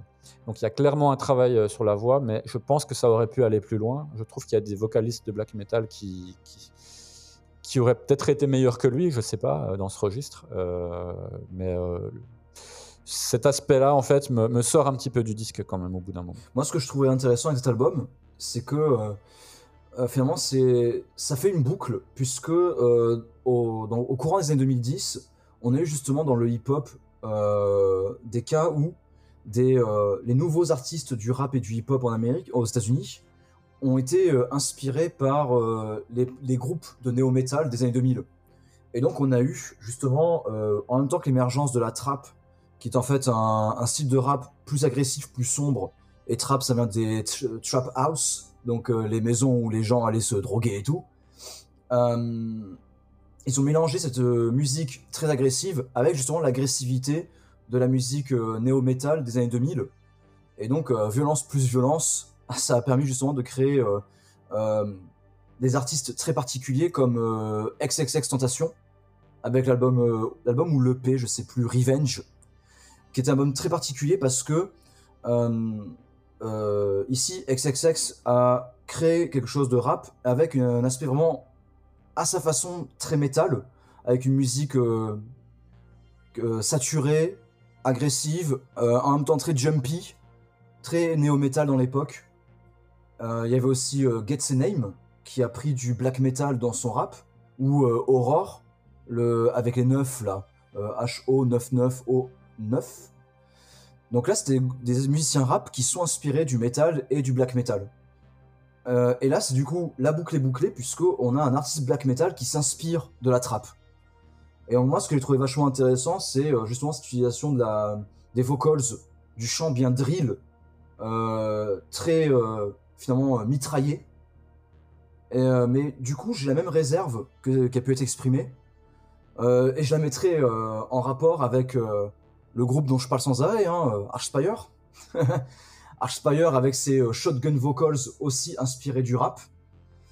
En fait, pour les deux, j'ai la même euh, impression, c'est que c'est hyper impressionnant, ça ajoute quelque chose de nouveau, mais ce serait bien qu'il y ait un peu de diversité, qu'il y ait un petit peu euh, autre chose avec ça. Et aussi, dans l'album, du coup, By Chance, je trouve que la, batterie, à l'écoute, j'avais l'impression que c'était une batterie, alors je sais pas, j'ai pas vérifié si c'était une batterie synthétique ou si c'est un batteur qui a joué. J'ai pas regardé. Est-ce que Sacrifice, tu as la réponse? Au line-up, il y a, il y a un batteur. Alors après, j'étais pas derrière quand ils, quand ils ont Ouais. enregistré. Mais en Non, tout mais- cas, au line-up, il y a- il y, a un batteur qui est, D'accord. qui, qui est affiché. Ouais. Ok. Parce que moi, tu vois, j'aurais justement, j'aurais, apprécié que la batterie aille plus loin dans, dans ce délire syncopé et qu'à limite, bah, on n'ait pas de batteur et qu'on y fasse à la boîte à rythme, quoi. Pour vraiment aller à fond dans le délire trap jusqu'à avoir vraiment quelque chose de voilà black metal trap vraiment saisissant parce que c'est un genre où euh, la, production et la, euh, partie rythmique euh, donne vraiment tout le donne toute la, dynamique du morceau. Donc, je pense un peu comme Nicolas, une bonne base qui pourrait aller vraiment loin et qui pourrait apporter de nouvelles sensations. Donc, j'ai trouvé ça vraiment intéressant. Euh, vraiment, euh, ça ouvre des horizons. Je, je, suis, je serais curieux de voir si ça va prendre et si ça va apporter euh, d'autres groupes parce que je pense qu'il y a beaucoup plus qu'on peut faire avec cette base. Ouais, du coup, voilà. Donc il y a- ça ouvre et euh, bah, ce que vous avez pas aimé, ce serait bien que d'autres groupes donc se rentrent dedans pour le, pour Ouais. faire avec leur euh, avec leur petit leur petite recette à eux également, euh, leurs petits ingrédients pour avec la pour la même recette, pardon. Oui. Exactement.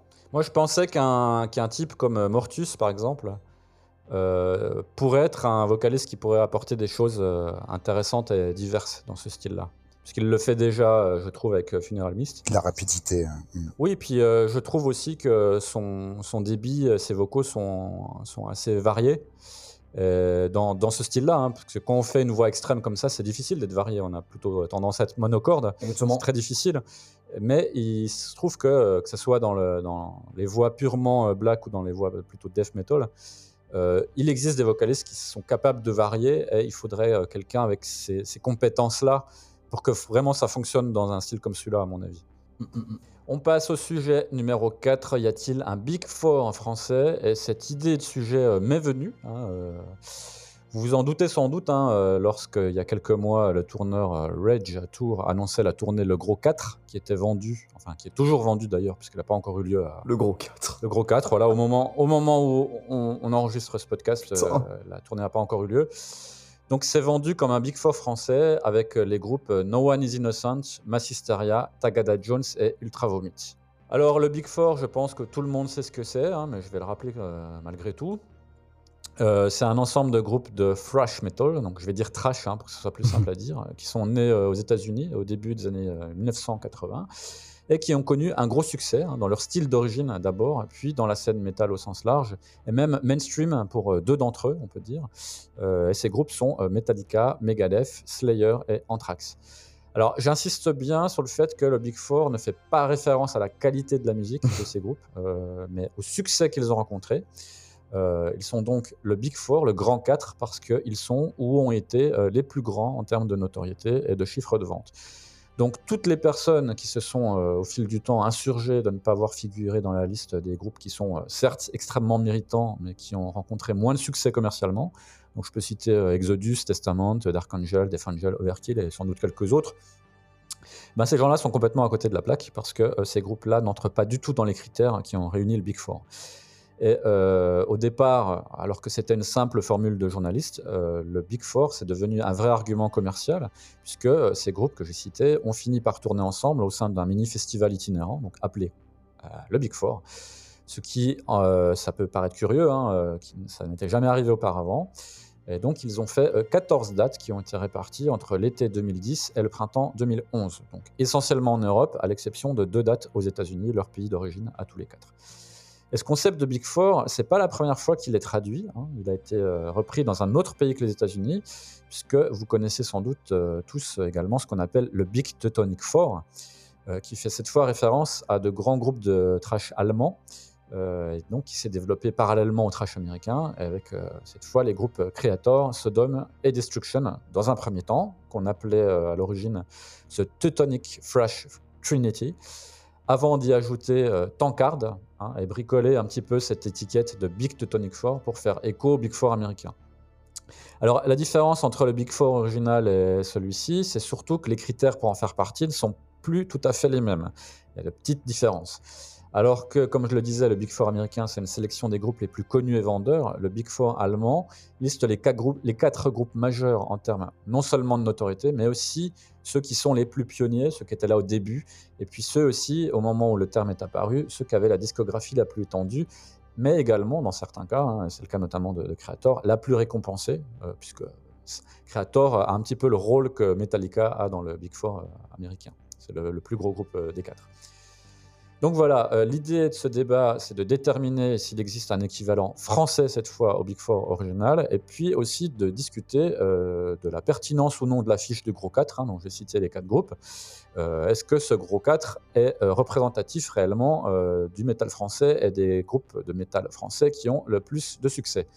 Du coup, si je prends des critères objectifs hein, qui seraient les mêmes que ceux qui réunissent Metallica, Megadeth, Slayer et Anthrax, je dirais qu'ils sont les suivants. Alors, critère numéro 1, le groupe doit être né dans la première partie des années 1980. Critère numéro 2, le groupe doit jouer du thrash metal, thrash metal. Critère numéro 3, le groupe doit être un pionnier du thrash metal. Critère numéro 4, le groupe doit avoir rencontré un succès international. Critère numéro 5, le groupe doit donner des concerts et avoir tourné dans le monde entier. Critère numéro 6, le groupe doit être en capacité sur son seul nom de remplir une salle d'au moins 5000 personnes. Donc là, dès qu'on a annoncé ces critères, on se dit tout de suite qu'on va avoir des problèmes pour trouver un équivalent euh, en France. Alors ce que j'ai fait, c'est que j'ai interrogé les auditeurs du Secret des Dieux hein, sur, euh, sur les réseaux sociaux euh, du podcast euh, pour voir un peu ce qu'il en sortait. Alors les réponses ont été assez diverses, alors il y a beaucoup de gens qui ont participé, Euh, mais il y a une liste qui est ressortie souvent, qui est composée des groupes Loud Blast, Massacra, Merciless et Aggressor. Alors euh, vous, euh, mes chers invités, euh, je ne sais pas ce que vous en pensez, hein, mais bien que cette liste ait du sens hein, d'une Mhm. certaine manière, euh, ces groupes sont des pionniers hein, et des groupes marquants en France. Ils sont nés dans les années 80.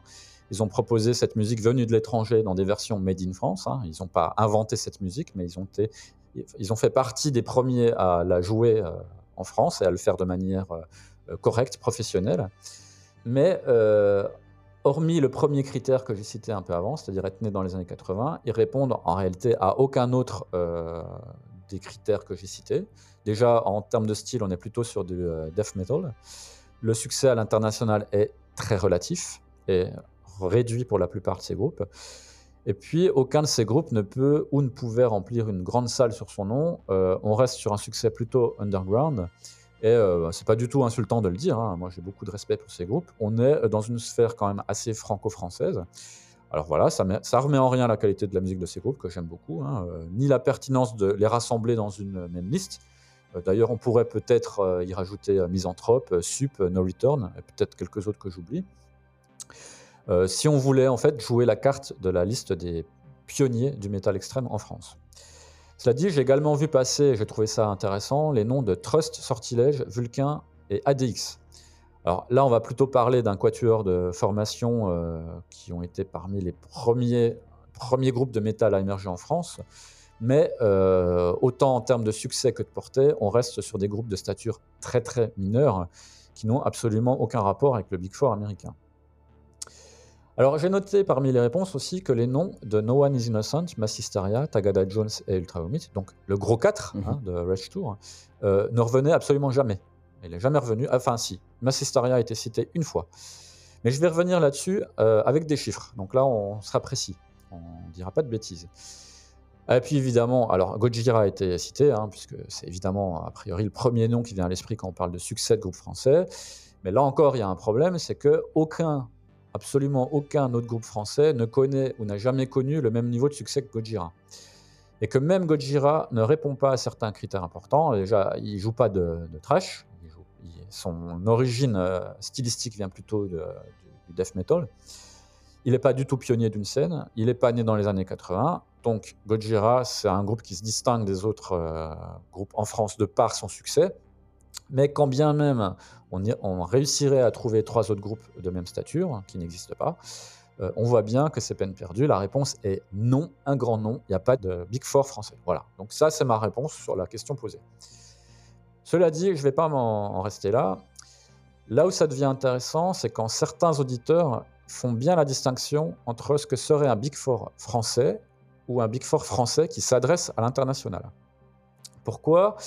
Eh bien parce que les listes de groupes que j'ai déjà citées peuvent faire l'affaire si on dresse une ou plusieurs listes de groupes sur le même modèle que le Big Four, mais avec des critères différents, qui seraient applicables que à la France. Et euh, une autre qui serait la représentation réelle des groupes de métal français les plus populaires partout dans le monde et pas seulement en France. Mais l'écueil euh, auquel on est confronté là, c'est celui de la pertinence des listes au niveau euh, stylistique, parce que a priori, quel rapport y a-t-il entre Gojira et Deathspell Omega, hein, qui est un autre groupe qui s'exporte bien, euh, qui sont des groupes à forte notoriété, hein, notamment et peut-être même surtout à l'étranger, mais que tout sépare sur le, sur le reste. Euh, c'est pas le même style, c'est pas le même genre de carrière, c'est pas la même image. L'un est un groupe de scène, l'autre n'en fait pas du tout, et le discours même est quasiment euh, opposé.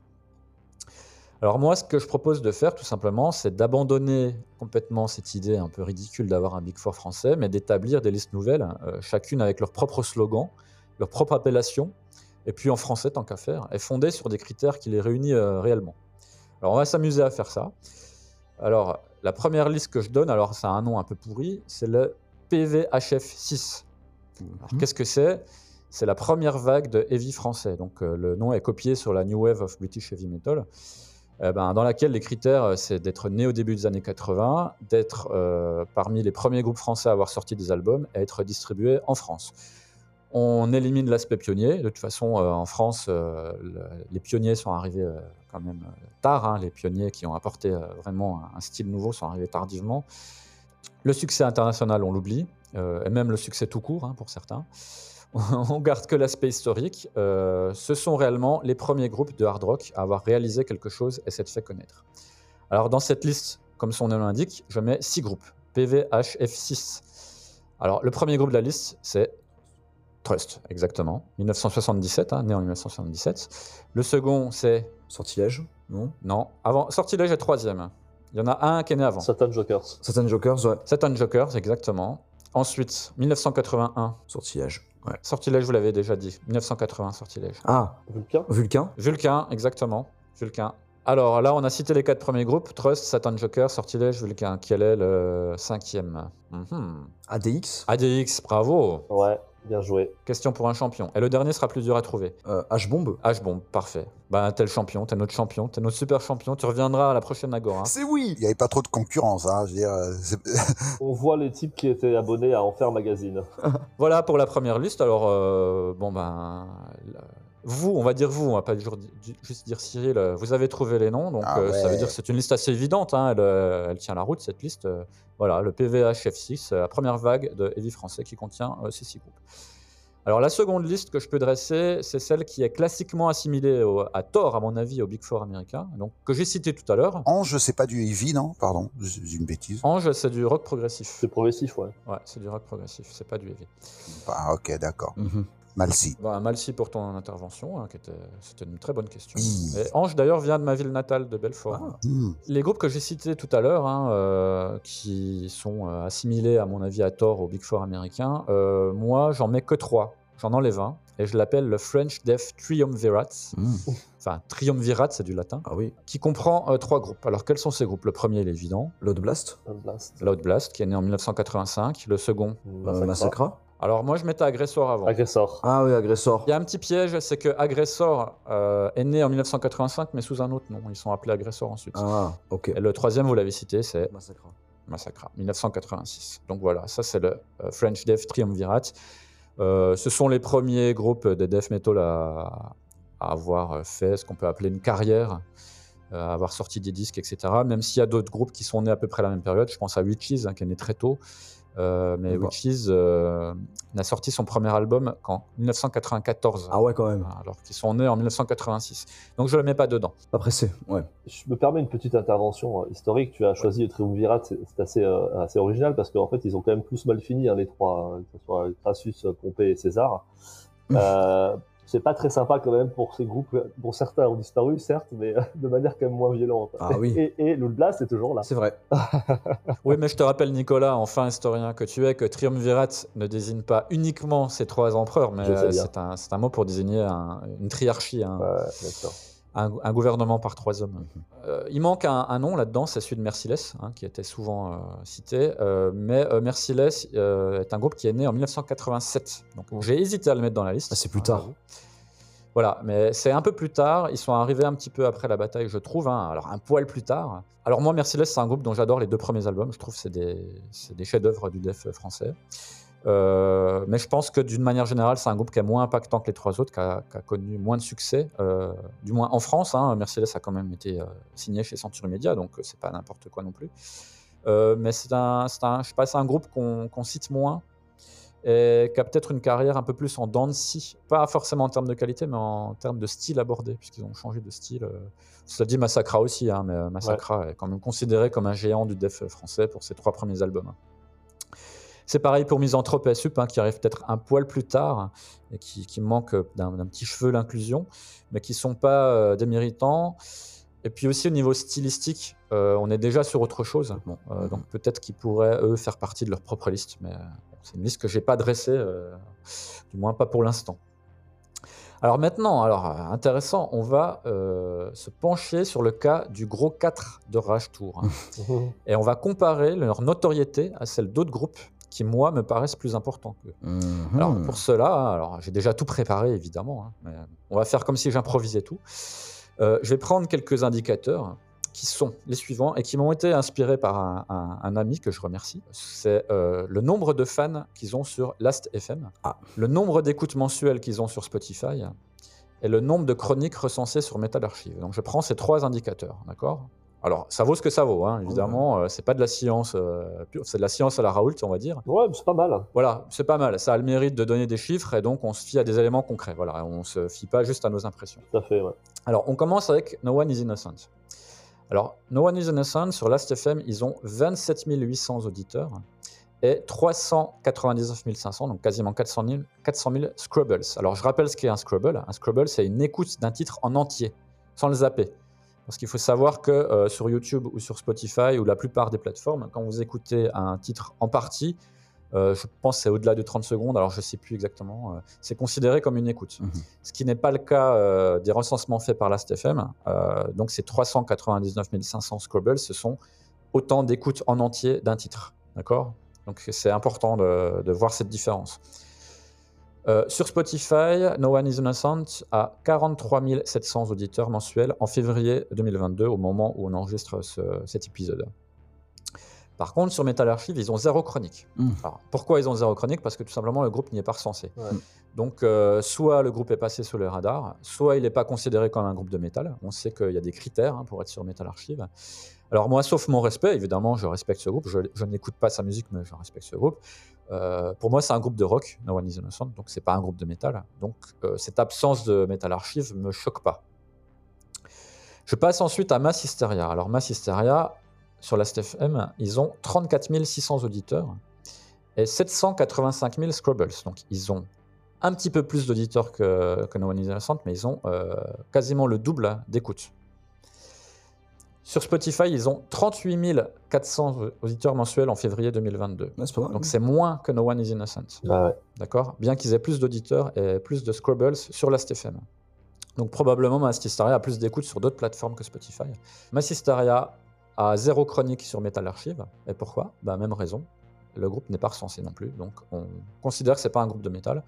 Euh, moi je pense que Massisteria est un groupe de métal. Je sais pas quel est votre avis. Euh, Ouais. Mm, Pour moi, oui. Pour moi, c'est un groupe de métal, ouais. ouais. Je pense que Massisteria a sa place sur euh, Metal Archive. Mais c'est du néo-metal, du coup, Metal Archive, néo-metal, euh, ils sont un peu frileux sur ça. Oui, c'est vrai. Oui, parce qu'il n'y a pas Korn sur Metal Archive. Voilà, y a pas Slipknot non plus. euh. Ouais, euh, est-ce qu'il y a Soulfly? Tous ces groupes-là, je crois, ne sont pas recensés. hein. Soulfly, je crois que oui. Ils sont un peu conservateurs, voire réactionnaires. Ils sont un peu conservateurs, oui. Alors, on pourrait faire un débat un jour. Euh, Sur le ce Metal mérite-t-il d'être sur Metal Archive Il y aurait beaucoup de choses à dire sur Metal Archives, effectivement. Oh là là. Ouais, je passe à Tagada Jones. Hmm. Alors, eux, euh, sur Last.fm, ils ont beaucoup moins d'auditeurs que les deux précédents. Ils, sont, ils en sont à 18 100 auditeurs, mais 508 000 Scrubbles. Euh, donc, Ah ouais. euh, plus que No One is Innocent. Ah la vache. Hein, ils, sont, euh, ils, ont, ils ont environ 280 000 euh, audi- euh, écoutes de moins que Massisteria quand même. Par rapport au nombre d'auditeurs, donc ça, veut ça, ça doit pouvoir dire que leurs euh, leurs fans sont assez fidèles, Mhm. qu'ils écoutent beaucoup leur musique. Sur Spotify, en revanche, ils ont 73 200 auditeurs mensuels, donc c'est beaucoup plus que les deux autres. hein. C'est- quasiment le double Mhm. euh, que, que les deux autres. Euh, là, bon, pas de surprise, zéro chronique sur Metal Archive. Euh, le groupe est pas recensé. Bon, pour moi, Tagada Jones n'est absolument pas du métal, hein, c'est du punk, hardcore, rock. Ouais, ouais. voilà, on est, on est en- on va dire, dans la sphère hein, de, de, de- de musique extrême, mais on n'est pas du tout euh, dans, dans du métal. Et puis, euh, Ultra Vomit. Alors, Ultra Vomit, il y a des petites surprises hein, quand on regarde les chiffres. Alors, sur Last.fm, ils ont 31 600 auditeurs. Seulement? Donc, c'est moins que Massisteria. Ah ouais. Mais par contre, ils ont 1 300 000 Scrubbles. Ah ouais. Ouais, Donc c'est beaucoup plus que les autres. Donc euh, moi, je pense que ça implique le fait que leurs auditeurs sont essentiellement français et qu'ils sont euh, assez fidèles. Oui. Et qu'il y a aussi un effet curiosité quand ils sortent un album. Oui. Alors, euh, en termes euh, d'écoute sur Spotify, ils en sont en février 2022 à 90 300. Donc c'est plus que tous les autres. Mais c'est pas énormément plus que Tagada Jones non plus. Et ouais, c'est vrai. hein. Je, je pensais que ça serait plus, moi, personnellement. Alors, Ultra Vomit figure sur Metal Archive, mais ils ont une seule chronique. Et qui, de plus est, est écrite par un Français. Donc, pour moi, ça, c'est une preuve quand même que on est vraiment dans la franco-France avec euh, Ultra Vomit. hein. Leur premier album est sorti au Japon. Version japonaise avec une autre, avec une autre, euh, euh, avec une autre cover également. Ouais. D'accord. Et tu sais s'il a eu un petit peu de. Non, c'était vraiment, c'était C'est vraiment underground? Ouais, c'était underground. Il devait y avoir euh, peut-être un exemplaire dans un disquaire, euh, mais Ouais. c'était voilà. euh, mais ils, ils ont sorti le premier. Je sais pas si le- les autres l'ont été, mais ça j'en suis sûr. Donc là, au regard des chiffres que je viens de donner, on est sur des groupes qui ont euh, un certain niveau de notoriété, hein, c'est clair. hein, euh, c'est quand même des chiffres importants. Mais comme je le disais, c'est vraisemblablement limité à la France. Donc ce qui pourrait éventuellement en faire un gros 4 franco-français. Euh, D'ailleurs, du coup, le titre, le gros 4 Oui. hein, français avec un petit peu d'humour, me semble pas euh, usurpé. hein, c'est rigolo et puis euh, on peut se dire pourquoi pas. Mais euh, on va quand même aller voir du côté d'autres groupes euh, qui semblent euh, avoir une certaine reconnaissance, notamment à l'étranger. Alors, euh, évidemment, on va commencer par l'évidence, euh, Gojira. Mm.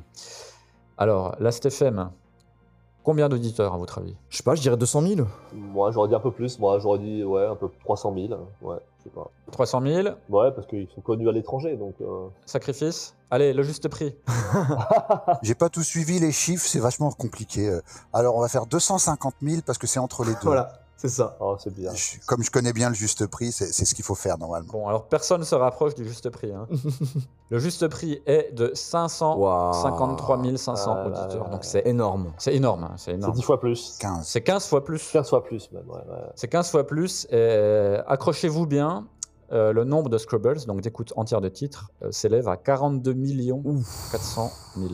Ah ouais, propre. Ah oui. Donc là, on est euh, 42 fois plus que Vomit, qui était déjà celui Ouais. qui était le plus écouté Ouais, ouais, parmi les quatre que j'ai cités. Rien à voir. Gros Scrabble. Alors, rien qu'en février 2022 sur Spotify, Gojira a été écouté 1 361 000 fois. Et est-ce qu'on a la possibilité de savoir, avec ces outils, euh, d'où viennent les auditeurs, en tout cas par nationalité, par euh, pays? Parce que je pense que Dravomid, pour le coup, euh, c'est un groupe, c'est un groupe franco-français. Les textes sont en français. euh, Je pense que Gojira peut le savoir, puisqu'il existe un, un accès euh, Spotify for Artists qui te permet de voir euh, Ouais. euh, si ta population de, de- de fans est de sexe masculin, féminin euh, ou euh, non genré. Oui, c'est important ça quand même. ouais. C'est très important de le savoir. Euh, tu peux savoir d'où ils viennent, tu peux savoir combien de temps ils écoutaient, ce qu'ils ont écouté, etc. Tu peux avoir tout un tas d'informations comme ça. euh, Ok. C'est- intéressant de le savoir. Mais là, euh, moi, en tant qu'auditeur extérieur, je ne peux pas le savoir. Ouais, on peut pas, le- on peut pas le savoir. Et sur Metal Archive, euh, Gojira a 89 chroniques. C'est pas mal. hein. Ouais. C'est propre, Ouais. C'est très propre. Alors euh, voilà, là on voit que Gojira a du succès euh, partout, hein, euh, Mhm.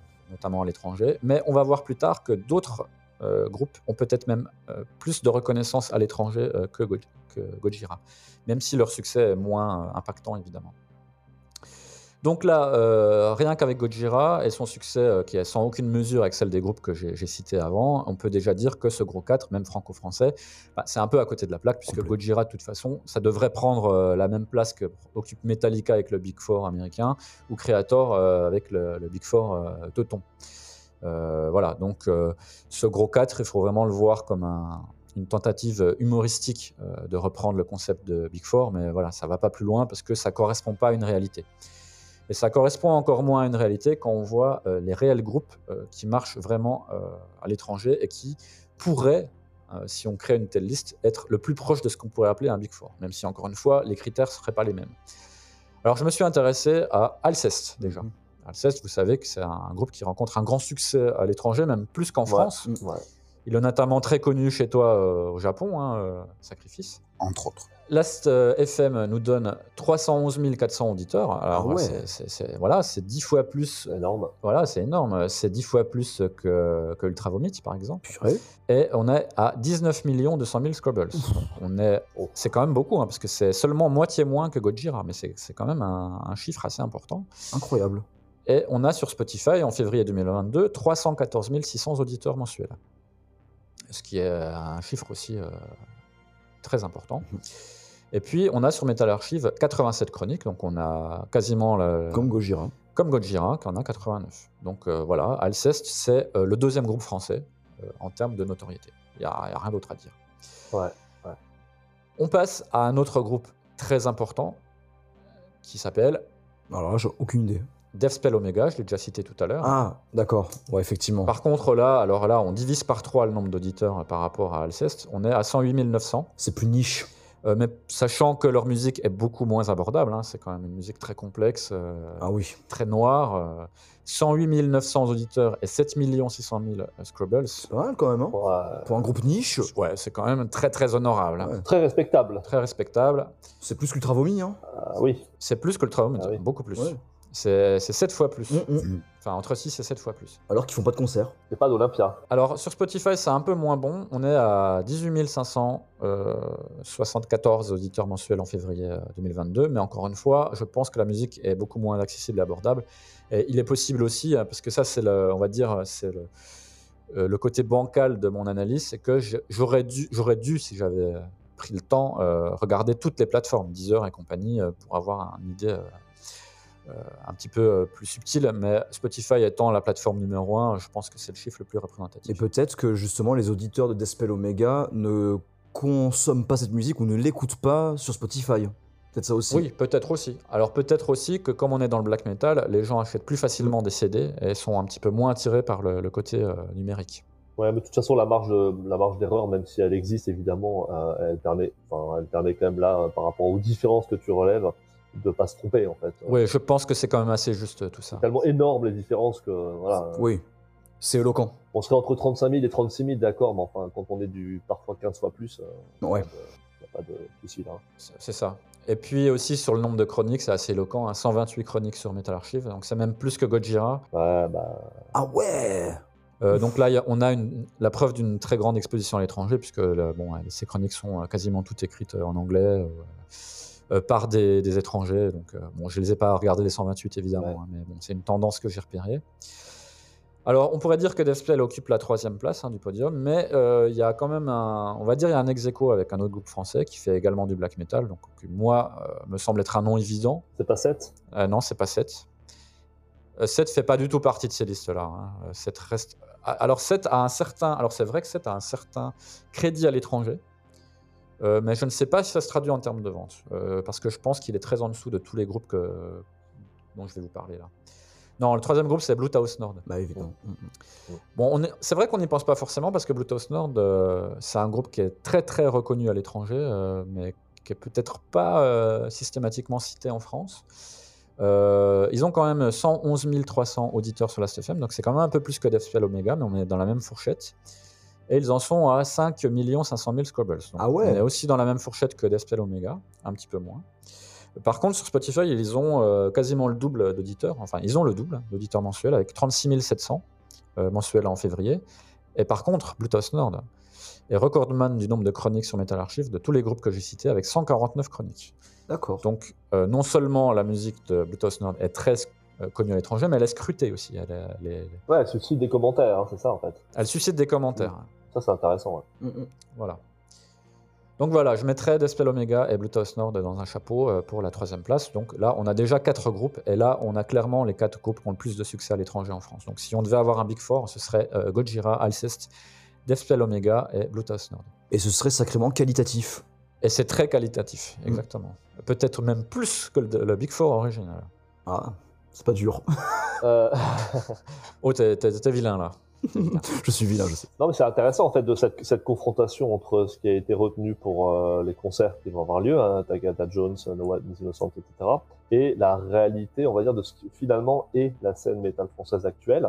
Donc, je mets Gojira de côté, qui a une exposition euh, quasi universelle, je dirais, euh, notamment sur scène, ce qui n'est pas forcément le cas des autres groupes dont on a parlé, mais qui eux, même s'ils n'ont pas cette exposition médiatique ou, euh, ou sur scène, ont malgré tout une euh, une reconnaissance, jouissent d'une reconnaissance en termes de, de, eh ben, de vente, enfin de vente, en d'écoute, hein, je ne sais pas trop euh, aujourd'hui comment on doit dire, euh, sur quand même une musique de niche. Il n'y a Mhm. aucun côté péjoratif dans ce que je dis. Mais on peut pas comparer euh, la musique d'Alceste de Bluetooth North avec euh, la musique de euh, Massisteria ou, euh, ou, de, ou, ou même de Metallica en fait, hein, qui sont Mhm. euh, des, des- des groupes qui proposent une musique quand même beaucoup plus euh, euh, mélodique, beaucoup plus euh, accessible. Là, en fait, finalement, l'image de la scène française actuelle, c'est celle d'une musique très, je dirais barrée, ça veut rien dire, mais un peu, un peu complexe, un peu, euh, Expérimental, complexe. un peu expérimentale, un peu bah, progressive même au sens, au sens général, hein, pas au sens Ouais. euh, de ce qu'on peut entendre. Ce qui fait que c'est intéressant en fait, parce que finalement, ça donne une image de la France, même de la culture française, qui est assez cohérente, je trouve. Parce que traditionnellement, euh, la culture française, elle est ouais, comme une dimension, je trouve, si on se fie à, à la peinture, au cinéma ou à plein d'autres choses. Il y a une dimension un peu expérimentale et je trouve qu'on la retrouve dans le métal et c'est pas, ça me semble assez cohérent en fait. Je sais pas ce que vous en pensez. hein. Alors, je suis 100% d'accord avec toi parce que euh, moi, ça fait plusieurs années, euh, enfin, depuis l'essor de la, la scène française, que je dis qu'il n'y a pas de scène homogène en France. Exactement. Exactement, Il y a une scène homogène en Suède, il y a une scène homogène aux États-Unis, etc. En, en France, non. ouais. Et la France se distingue par le fait que tous les groupes sont différents, tous les groupes qualitatifs sont différents, et se distinguent par le fait qu'ils innovent dans leur style. Euh, parce que Gojira, euh, d'ailleurs, Gojira, c'est quasiment celui qui innove le moins parmi tous ceux que j'ai cités, Euh, mais c'est quand même un groupe innovateur.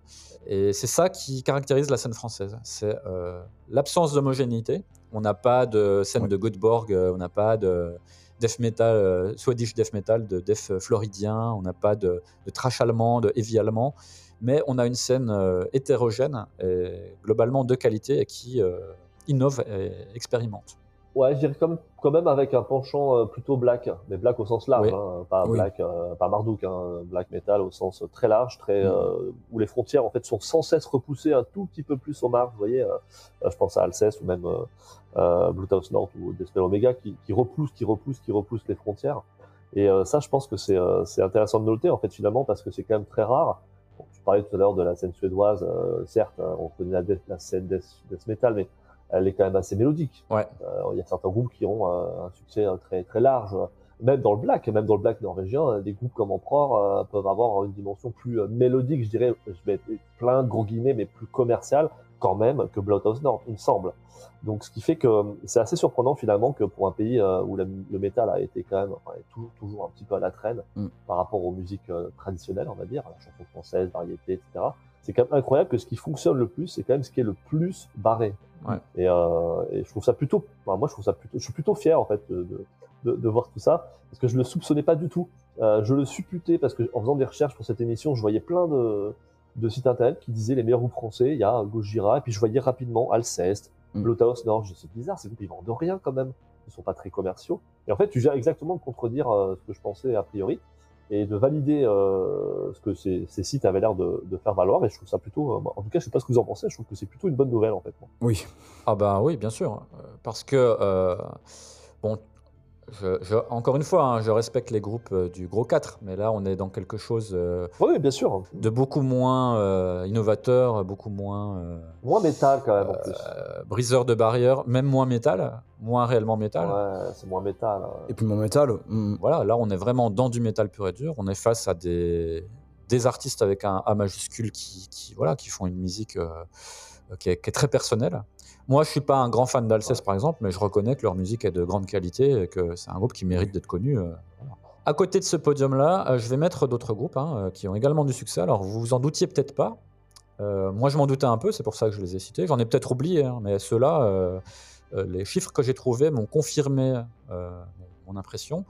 Alors, le premier de ces groupes, c'est euh, Benighted j'allais le dire, ouais. vous connaissez sans doute, un groupe de death metal, hein, qui a un certain succès à l'étranger aussi, qui a participé notamment à la croisière là, euh, euh, 70,000 Towns of Metal aux États-Unis, donc qui a joué euh, deux concerts là. Donc il n'y a pas beaucoup de groupes français qui l'ont fait. Non. Alors sur Last.fm, ils ont 77 300 auditeurs et 4 millions Mhm. 100 000 Scrubbles. Ah ouais. Pas mal. Voilà, bah, donc c'est plus que tous les groupes du gros 4 aussi. hein, donc, euh, Ah ouais, ouais, c'est- ouais. C'est-à-dire, euh, on mettrait aucun groupe, euh, parmi les groupes que je vais citer maintenant, euh, tous les groupes du gros 4 sont, sont moins, sont inférieurs, sont en dessous. Ils sont laminés, hein.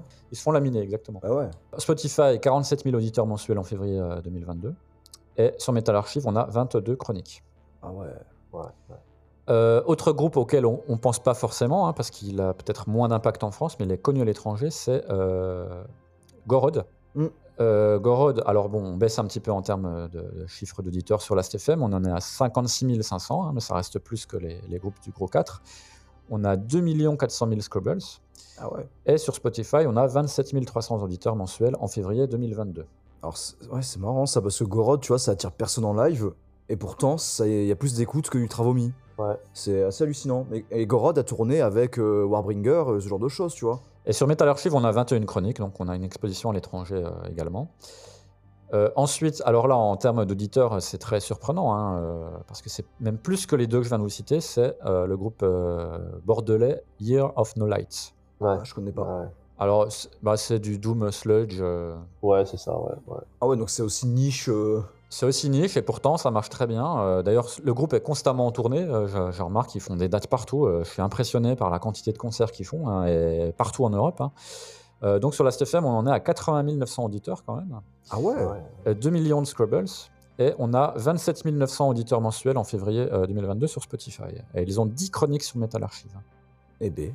C'est pas mal, hein Euh, et dernier groupe de la liste. Alors là, c'est pareil, c'est un groupe euh, qui, à mon avis, alors je me trompe peut-être, mais j'ai l'impression qu'il passe un peu euh, inaperçu en France, mais à l'étranger, c'est un groupe connu, et notamment au Japon, chez Sacrifice, c'est Adagio. Ah, effectivement, ouais. Ah, Alors Adagio euh, est en stand-by hein, pour l'instant. D'ailleurs, je, je salue euh, Stéphane. Stéphane Fortet, ouais. Sur la STFM, on en est à 85 200 auditeurs, hein, donc c'est beaucoup. hein. Euh, on a 1 700 000 Scrubbles. On a 13 400 auditeurs mensuels en février 2022. Alors, euh, sachant que le groupe est à l'arrêt depuis un certain temps, euh, c'est pas mal. C'est- moins que le et tout ça, mais c'est pas mal. Ouais, c'est vachement bien, ouais. Ça joue. Et on a 34 chroniques sur Metal Archive. Et je rappelle que Vomit n'en a qu'une.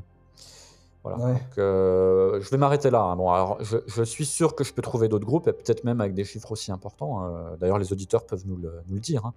Mais dans tous les cas, euh, tous ces groupes-là euh, ont des chiffres plus importants que le gros 4. Donc, le gros 4 de Rage Tour, c'est- du caca. c'est même pas représentatif de, de- de la France, en fait. Voilà, c'est représentatif de Rage Tour. C'est le gros, le gros 4 de Rage Tour.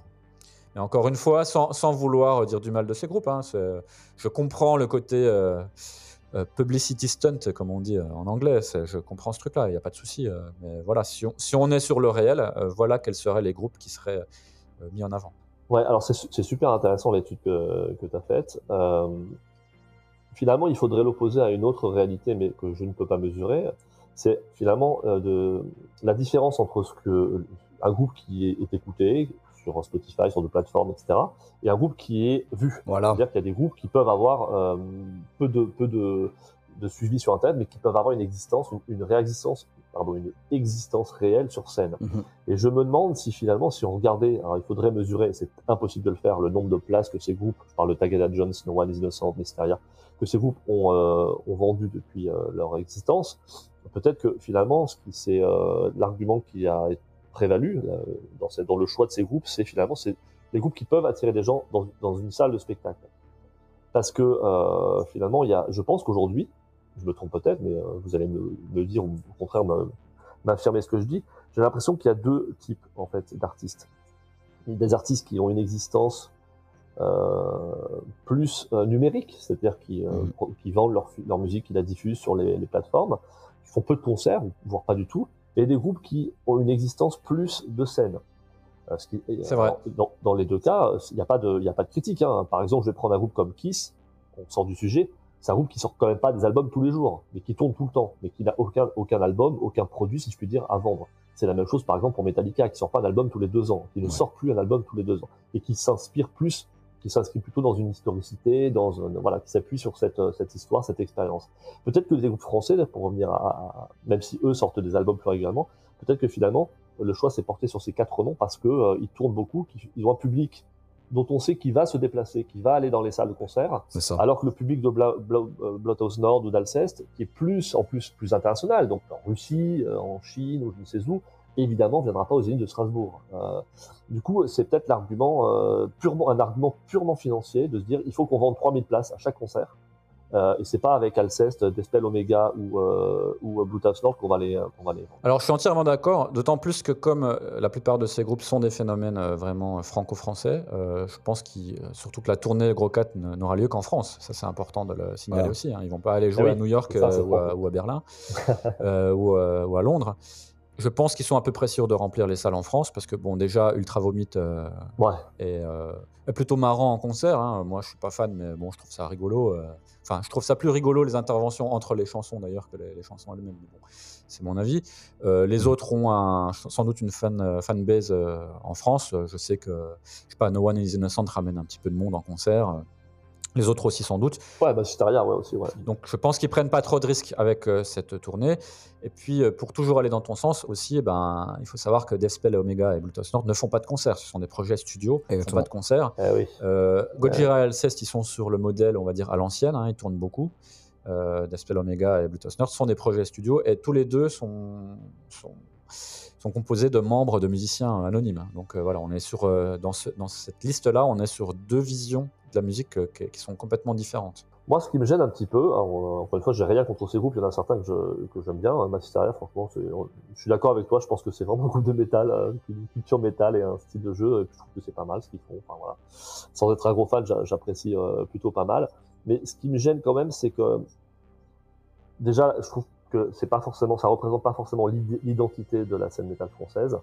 Alors, on pourrait, tu les as cités d'ailleurs, hein, des groupes que moi je suis pas forcément, mais des groupes comme Loud Blast ou Misanthrope, à mon avis, euh, auraient plus Oui, euh, de légitimité pour représenter la, la scène métal. Mais en fait, je suis en train de, je reviens à ce que je disais avant, vu que l'objectif n'est pas de représenter, je pense, la scène métal, mais d'avoir une sorte, une série de concerts qui va remplir des salles avec des groupes qui sont quand même assez, euh, assez porteurs.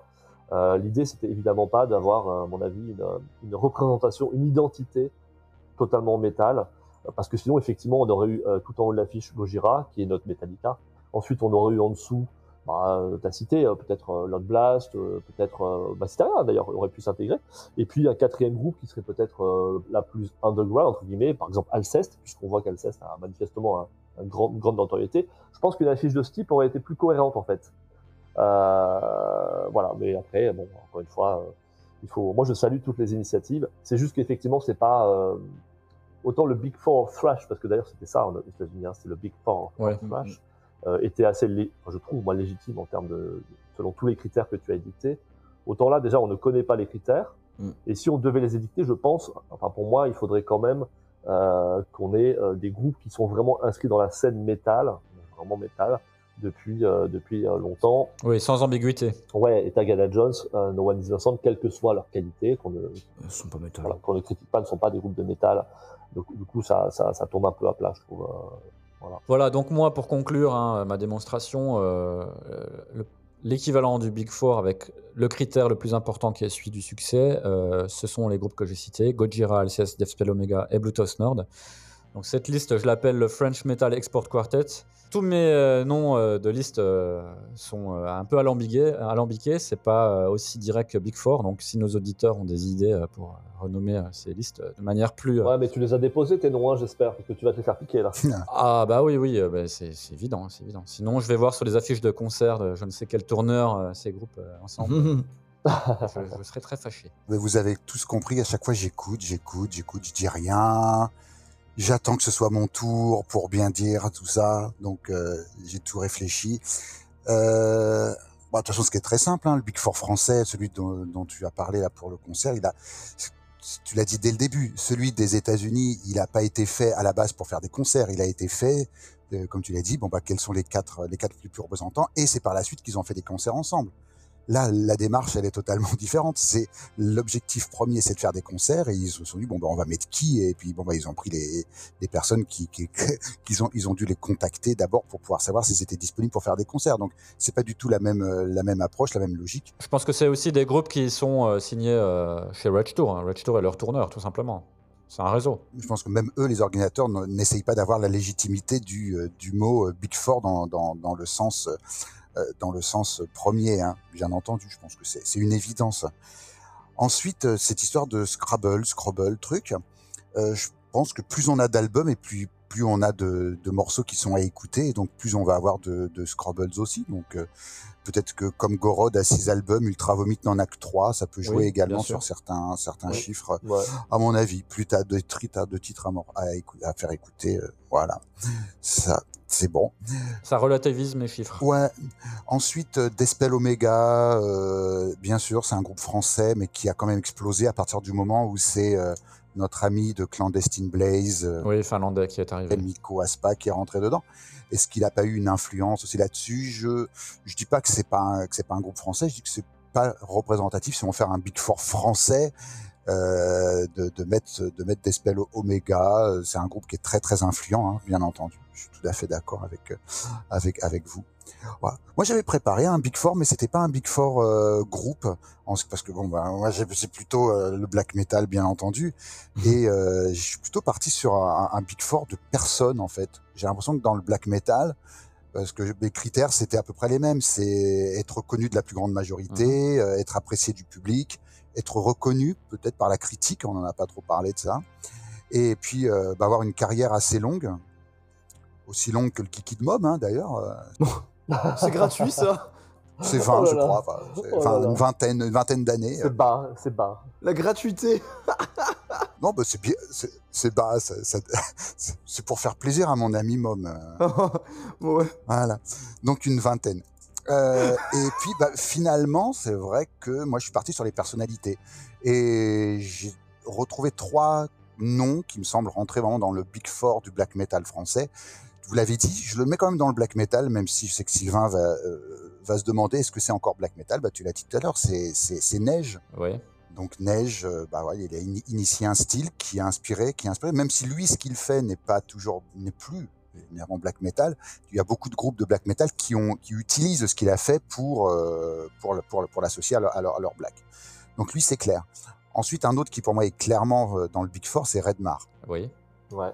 Intéressant. Non seulement pas Anorexia Nervosa, mais pas uniquement. Toi, Anorexia Nervosa, je pourrais pas le mettre dans un big four parce qu'il n'a pas joué suffisamment d'années pour. euh, les, les trois albums sont, enfin les quatre, on va dire quatre albums sont sur une période euh, période assez courte finalement. Euh, troisième, c'est une évidence, c'est Maynard, les Légions Noires, Mhm. parce qu'il est vraiment le symbole des, des Légions Noires. Et c'est vrai que je bloquais sur un quatrième. Euh, de Butos Nord, pourquoi pas, mais en tant qu'individu, je trouve qu'il est, est trop discret pour, pour, pour être une figure, et je pense pas que c'est quelque chose qu'il qu'il qu'il souhaite en fait également, parce que je crois qu'il avait refusé d'apparaître dans le, le reportage euh, Bleu Blanc Satan par exemple. C'est quelqu'un qui, qui, qui, qui- se met pas en valeur. Et je pense que Big Four, il y a quand même aussi ce charisme ou ce, il a, je dis pas qu'il a pas de charisme, je pense que tout le monde a compris. Je pensais aussi, je sais pas, vous, ouais, vous le mettriez? Euh, ça dépend qui est ton cinquième. Ouais. J'ai pas de cinquième, j'ai toute une, j'ai, Bah, si t'en as quatre, oui, pour moi, Vince Val, c'est une figure euh, importante. Ouais. J'ai Xafan quand même, Xafan de Seigneur Volande, parce que symbole de la scène toulonnaise. Pas que ça. Oula, alors moi je, je connais, moi je connais pas là. là je connais pas. pas. Faut me faire un petit cours d'histoire là. Ok. Là, euh, on va nous dire qu'on met en avant euh, ces groupes-là. euh. Ah bon, donc on, on peut pas dire famine non plus alors. Alors famine de peste noire, on n'a pas le droit. Bah si, c'est une figure, oui, oui, oui. Bah, si, bien sûr que si. euh. C'est quand même quelqu'un qui est à l'étranger. euh, voilà, on parle pas de ce qu'on aime. Ah bah, c'est factuel là, c'est factuel. euh. Peste Noire, ça, ça a son, son cachet, c'est un groupe aussi unique. euh. Ah bah oui, bah, Peste Noire, c'est c'est une, là c'est incontournable, hein, ça me semble incontournable. On est en train de parler de l'histoire du black metal. On n'est pas en train, en train de dire ce j'aime Xafan. Non, non, mais tu as raison. Je réagissais juste au fait que, comme d'habitude, les gens vont comprendre de travers et, et puis euh, nous emmerder. Oui, bah, on leur expliquera.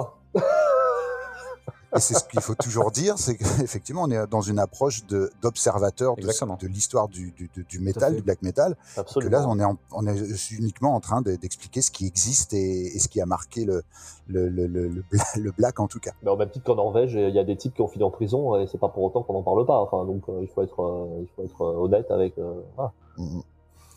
Et j'en avais un autre, mais bon, il est peut-être moins, moins, moins reconnu, mais il était aussi dans le reportage Bleu Blanc Satan. C'est parce que surtout pour son label, en fait, pour tout ce qu'il a fait avec Dracar, c'est Noctu, de Celestia, de Mortifera, euh, choses comme ça. Donc j'ai pas de quatrième. Je suis partagé entre ces, ces personnes-là qui ont toutes, euh, qui ont toutes marqué. Donc c'est plus un, c'est pas un gros four, c'est un, c'est un petit four, voilà. Un- Je choisis Vince Val euh, sans, sans hésiter.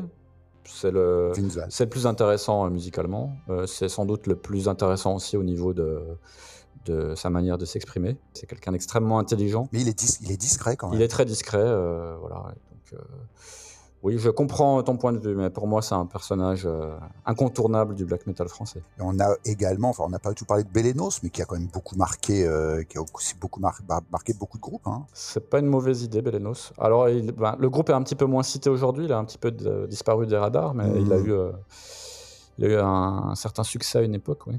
Voilà, en ce qui me concerne. Bah, c'est approche, une approche intéressante en tout cas. Approche intéressante de d'identifier finalement euh, une scène au- autour de personnages charismatiques, enfin, en tout cas emblématiques. Donc, les, les quatre gros français du, du black metal. Hmm. On va plutôt dire les grands, parce que gros, c'est pas terrible. Ben, en fait, il y a beaucoup de choses très intéressantes qui ont été dites euh, tout au long de, de la discussion. Euh, notamment, ben, en fait, beaucoup d'éléments que je voulais euh, avancer ont déjà été dits. Euh, notamment le fait que ben, le Big Four, déjà, euh, il faut se poser la question de Est-ce qu'on parle d'une scène? Est-ce qu'on parle de célébrité? Est-ce qu'on parle de euh, qualité de production, d'être les premiers, etc. Moi, ce que j'avais euh, justement noté, c'est que dès les années 80, on remarque une diversité dans les propositions qui, étaient faites, que ce soit Trust, Sortilège, certaines Jokers, Vulcain, ADX ou H-Bomb. Ces six groupes des années 80 qui n'ont pas la portée euh, d'un Big Four thrash américain ou un Teutonic Big Four. Il n'empêche que ces groupes apportaient des choses différentes. Euh, Trust étant plus orienté hard rock, Vulcain euh, s'est approprié le style Motorhead. Certaines Jokers, alors là, euh, Renaud Hanson me dit tout le temps que il a initié le mouvement fusion en France. Sortilège avait apporté quelque chose de plus mélodique que ce qui se faisait à côté. Donc déjà là, ce, c'est cette première vague de groupes en France montre déjà la diversité de la scène et le fait qu'il n'y a pas d'homogénéité. Et c'est justement un élément qui a posé problème à, la scène métal en France. C'est que comment tu organises une tournée quand tu as des groupes aussi différents C'est très difficile de booker et de vendre ta tournée. Et ça me rappelle justement le cas de Athéiste, qui a eu énormément de mal à percer euh, parce qu'il était booké avec Cannibal Corpse, alors que euh, même si les deux font du death metal, c'est pas du tout la même école. Et bien là, les- en France, c'est la même chose. On n'a pas de scène euh, véritablement euh, homogène. Et justement, ce grand 4 me pose un. Moi, m'in- m'interroge. Déjà parce que, ben, euh, avant qu'on parle de ça, euh, No One is Innocent, je connaissais, mais pas du tout. Je sais même pas d'où ça, d'où ça sort. C'est parce que t'es trop jeune, hein, parce que Ah oui. la peau, euh, leur morceau, ouais. la peau, euh, Ah a ouais. inondé euh, la France à l'époque de la D'accord. sortie. ouais. D'ailleurs, moi, je connais, quasiment que ce morceau hein, de No One Is Innocent. Non, mais c'est. Ok, c'est. Au contraire, je m'étais mode peut-être parce que je suis trop vieux. Tu vois, je me suis dit la chose euh, inverse. mais euh, de ce que j'ai remarqué, du coup, euh, inspiration Rage Against the Machine. Donc ça montre bien aussi une autre idée de ce grand 4 qui est l'aspect live. Et donc là, ce que j'ai trouvé très intéressant avec justement le débat sur la popularité des groupes, c'est que euh, Ultra Vomi n'a pas forcément de gros scores euh, d'écoute, de Scrubs, tout comme No One is Innocent. Par contre, en live, c'est des groupes qui vont attirer du monde et qui ont une fanbase qui est plutôt dans euh, le live que sur l'écoute attentive. Et je me permettrai du coup une petite remarque facile, hein, mais qui honnêtement va écouter Ultra Vomi posé dans son canapé avec un casque? Nicolas. Ah non, ça va pas, non Non, non, non, non. Non, c'est vrai. non, Du black metal, ouais, mais euh, ouais, voilà, ouais. C'est ce que, mais ouais, c'est là, où je voulais en venir, c'est que tu vois, Bloodhouse Nord, Despel Omega, Alceste ont des euh, gros scores de Scrubs, que c'est des groupes euh, qui vont être justement écoutés et appréciés, euh, non pas en live, mais euh, dans un setup maison, quoi. Tout à fait. En tout cas, setup euh, appartement aussi, hein, mais bon, euh, on, on m'a compris. Et puis, je pense que c'est des groupes qui ont bénéficié d'écoutes, euh, ben, en fait, tu l'as dit, euh, plus approfondies, moins, je vais pas le mot en français, casual, c'est-à-dire ultra vomit, tu écoutes Ouais. ça en fond, sonore, t'as pas besoin d'une grande concentration. Donc, ça. Comment dire euh, ça, ça, Ça a dû- ça induit du, du clic, quoi. Ça induit du clic, c'est facile à écouter, tu mets ça en fond. euh. Alors qu'il faut être dans une certaine disposition pour écouter euh, Bluetooth Nord ou Death Deathspell Omega. T'écoutes pas ça en faisant la vaisselle. Euh, et puis, du coup, je trouve que ça euh, rajoute de la valeur aux chiffres, puisque c'est des gens qui se concentrent réellement sur la musique. Par contre, là, leur, leur, leur Big Four, là, il faut qu'ils se dépêchent de faire leur live parce que s- ils ont choisi des groupes qui fonctionnaient à un moment. Et je suis sûr que là, ça fait quoi? Ça fait deux ans maintenant qu'il a été annoncé. Il y a 15 ans, ça aurait été Plémo, ça aurait été, euh, Oui. je sais plus comment ça s'appelle Ouais. les groupes. Là, je pense qu'ils ont choisi leur groupe au moment, euh, à un moment M ou un moment T, je sais pas comment on dit, et euh, comme on veut. Mais euh, ouais, ouais, non, je, non, je pense juste à ça. Faut qu'ils se dépêchent parce que ça va vite passer à autre chose. Je pense qu'ils ont pris le- les groupes qui fonctionnaient, qui attiraient du monde. Et est-ce que c'est encore les mêmes depuis il y a deux ans? Bonne question. Non, mais c'est sûr. Excellente question, effectivement. Sur cette, euh, d'ailleurs, sur cette affiche, euh, moi j'étais assez surpris qu'on voit pas l'Ofofora par exemple. Ça aussi Ouais. être associé un peu. Ah, c'est intéressant, faudrait que je regarde l'Ofofora aussi, leurs euh, leurs chiffres. En tout cas, en tout cas, vous parliez de scènes euh, homogènes. Effectivement, finalement, les scènes homogènes qui ont pu avoir des, euh, des retranscriptions euh, sur scène en Mm. termes de scènes publiques importantes, eh ben, c'était les scènes un peu euh, soit fusion, soit punk metal, soit néo metal. Ouais, fait. complètement. Euh, on n'a jamais eu euh, dans le heavy, euh, dans le trash, dans le death, dans le black, des scènes très homogènes qui puissent avoir, alors peut-être pas dans des, euh, des salles de 3 ou 4 000 personnes, mais dans des salles intermédiaires, on va dire, qui puissent avoir cette, euh, cette, euh, cette euh, diffusion, cette possibilité d'être d'être euh, emporté comme ça sur plusieurs dates à travers la France. Mais après tout, euh, vous le disiez, enfin tu disais tout à l'heure Sylvain que euh, parmi les groupes qui sont les plus écoutés, les groupes français, certains ne jouent pas, ne jouent pas, ne font pas de concerts en fait. Ils sont des projets artistiques non euh, non scéniques. Par conséquent, c'est vrai que c'est difficile pour un tourneur d'organiser une euh, une tournée avec des groupes dont on sait qu'ils ne mettront jamais un pied sur scène. En tout cas, un peu. Mais euh, voilà. Alors, pour avoir regardé rapidement sur Last.fm, euh, euh, l'Ofofora est- a plus de notoriété que, que Tagada Jones, mais il ne fait pas partie du roster euh, Rage Tour. Sans quoi il aurait pu en faire partie. Ah, voilà. Ouais, donc on est vraiment sur une, une dimension euh, réseau en fait, hein, un réseau de groupes qui, se- qui se connaissent, qui, à mon avis, ont eu des facilités aussi pour s'organiser, peut-être pour le bateau, enfin, je sais pas, pour la logistique, pour la com, tout ça. C'est beaucoup plus simple. Ce qui fait que voilà, on a, comme tu disais, en fait, en intro, et, et tout était dit à ce moment-là. On a euh, quatre groupes qui sont dans le même sérail, et par conséquent, euh, ils sont pas là pour représenter la scène métal, mais pour euh, pour euh, se projeter sur scène et euh, auprès d'un public qui va se déplacer, qui est fidèle et euh, des musiques assez euh, assez euh, non ni expérimentale ni technique, mais très énergique, euh, très engagé, euh, très rythmique. Qui passe bien sur scène aussi, hein, qui Ça passe très bien sur scène, absolument, tout à fait. Mhm. Donc c'est vrai que c'est assez cohérent, mais c'est pas c'est pas le big four du métal français. Oh non, absolument pas. c'est une affiche tout à fait euh, hon- honnête et, et honorable, Mhm. mais c'est pas le big four du métal français. Je vais juste dire que par rapport euh, justement à. Mais après, tu l'as très bien dit avec euh, les, les groupes de live, c'est que si tu prends justement l'exemple de Gorod, qui fait toujours mieux qu'Ultra Vomi en termes de scroble, euh, c'est que justement, euh, Gorod aussi jouant dans le Technical Death, et comme tu l'as bien dit avec Blood Nord, Spell Omega, sont des groupes qui demandent une attention particulière, donc plusieurs écoutes pour être vraiment intégrés. Là où justement un, un Ultra Vomi, euh, au niveau d'écoute, on aura peut-être moins, parce que tu as besoin de plusieurs écoutes pour comprendre le projet.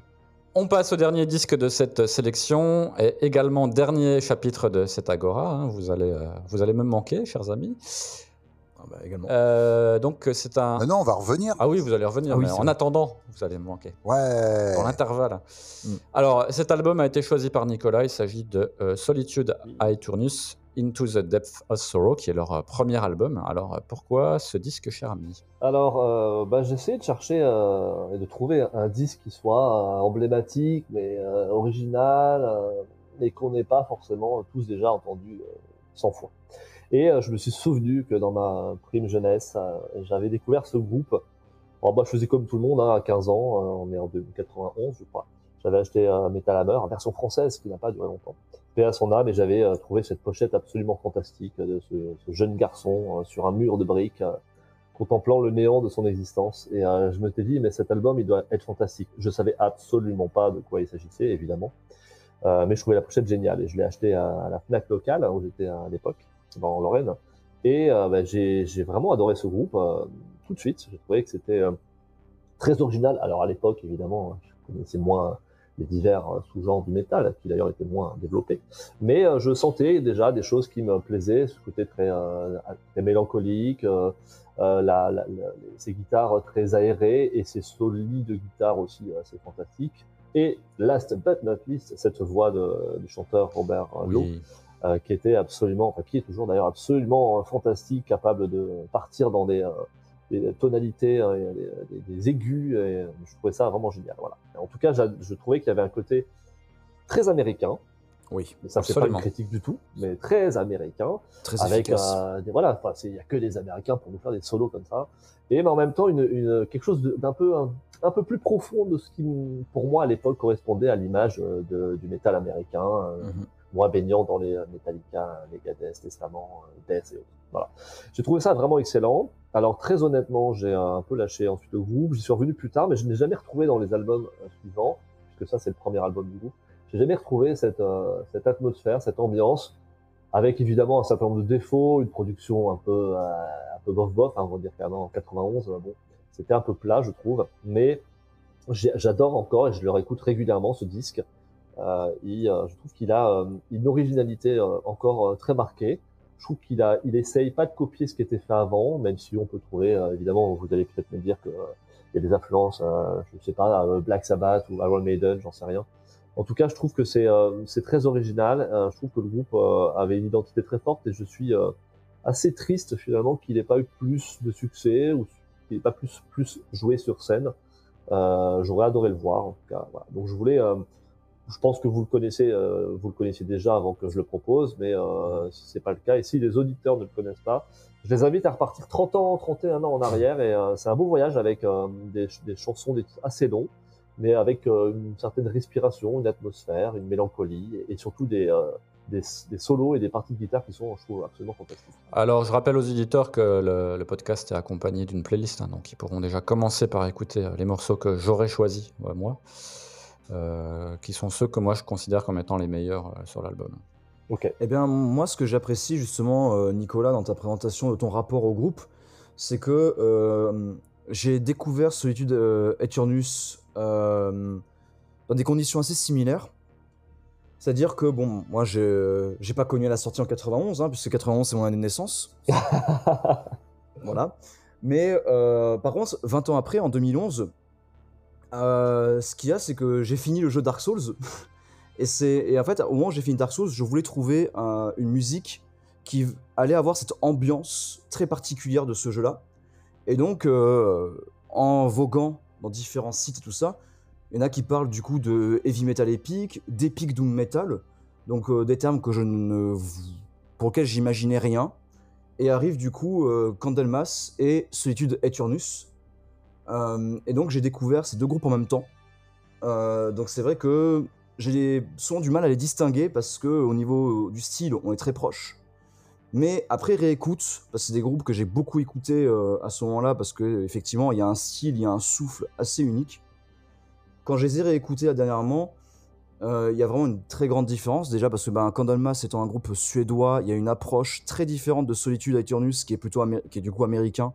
Et comme tu l'as dit, avec des solos typiquement heavy, euh, US. Et en, termes de son, ce que j'ai trouvé intéressant et que j'avais oublié, c'est que même si y a cette grandeur Epic Doom, on a quelque chose d'assez efficace, assez direct, et même si y a cette mélancolie qui est euh, lancinante, on a quelque chose qui est prenant, qui peut-être manque du côté Candlemas, qui va être plus dans euh, un côté euh, intérieur, euh, peut-être du coup moins rentre dedans. Après là, c'est peut-être un biais de ma part parce que c'est la vision que j'ai du métal américain, mais ça, voilà, c'est comme ça que je le vois. Et euh, ça m'a donné envie de ressortir euh, Solstice, euh, pareil, Ah qui oui. est vraiment excellent en termes d'Epic Doom, New Dark Age, un album monumental, que je préfère à Solitude Eternus. Et ça m'a donné envie de sortir un autre album qui est Memento Mori, enfin non, Oui. c'est un groupe, pardon, Memento Mori, avec le Rhymes of Lunacy Tout à fait. Qui est en fait euh, le side project euh, du guitariste euh, Mike Wedd de Exenos et du chanteur Messiah De Marcolin Candlemas. et Candlemas exactement. Et euh, du coup, c'est pour ça, euh, c'était un grand plaisir de replonger dans Solitude Eternus, qui m'a fait replonger dans Memento Mori, Rhymes of Lunacy, qui est aussi un grand oublié euh, de cette école un peu Epic Doom. Donc voilà, faut pas hésiter à aller voir tous ces groupes-là. Sachant que le chanteur de Solitude Eternus a chanté euh, dans Candlemas. dans Candlemas, exactement. Et j'ai découvert justement euh, en faisant des petites recherches euh, approfondies. Le solstice dont tu parlais, le, le solstice euh, originaire du Royaume-Uni, hein, pas le solstice américain En- qui oui, fait du death metal euh, ultra violent, euh, dont l'album éponyme est excellent d'ailleurs, mais dans un style complètement différent. Ah non, j'ai bien insisté, New Dark Age et pas euh, Epidemic of Violence ou ce genre de choses. Personnellement, je préfère le premier album euh, Lamentations de Solstice, que je trouve vraiment cool. Ah, il est très Ouais. bon aussi. Alors, euh, bon, euh, Solitude Aeternus, c'est un groupe culte. hein, les, les gens qui écoutent du Doom le, le connaissent bien, évidemment. Mais c'est vrai, vous l'avez dit, il est toujours resté un peu dans l'ombre, notamment du grand arbre qui est Candlemas, puisqu'on est quand même dans un style un peu similaire. Mais euh, vous l'avez déjà dit, Candlemas, c'est un groupe européen et euh, Solitude Aeternus, c'est un groupe américain. Donc, ça fait quand même une différence importante. Moi, je trouve que c'est la même différence qu'il y a entre le heavy euh, européen et le heavy américain. C'est-à-dire que le, le, heavy américain, il y a souvent des musiciens qui jouent, on va dire, un poil mieux, mais qui sont peut-être moins, moins originaux sur l'ensemble, mais qui ont aussi un petit côté progressif, voilà, qu'il y a, un petit peu moins en Europe. Euh, donc euh, Solitude Aeternus, c'est- c'est vraiment le pendant américain de Candlemas en réalité. Donc les deux groupes euh, sont dans un style vraiment similaire, mais il y a des différences quand même flagrantes.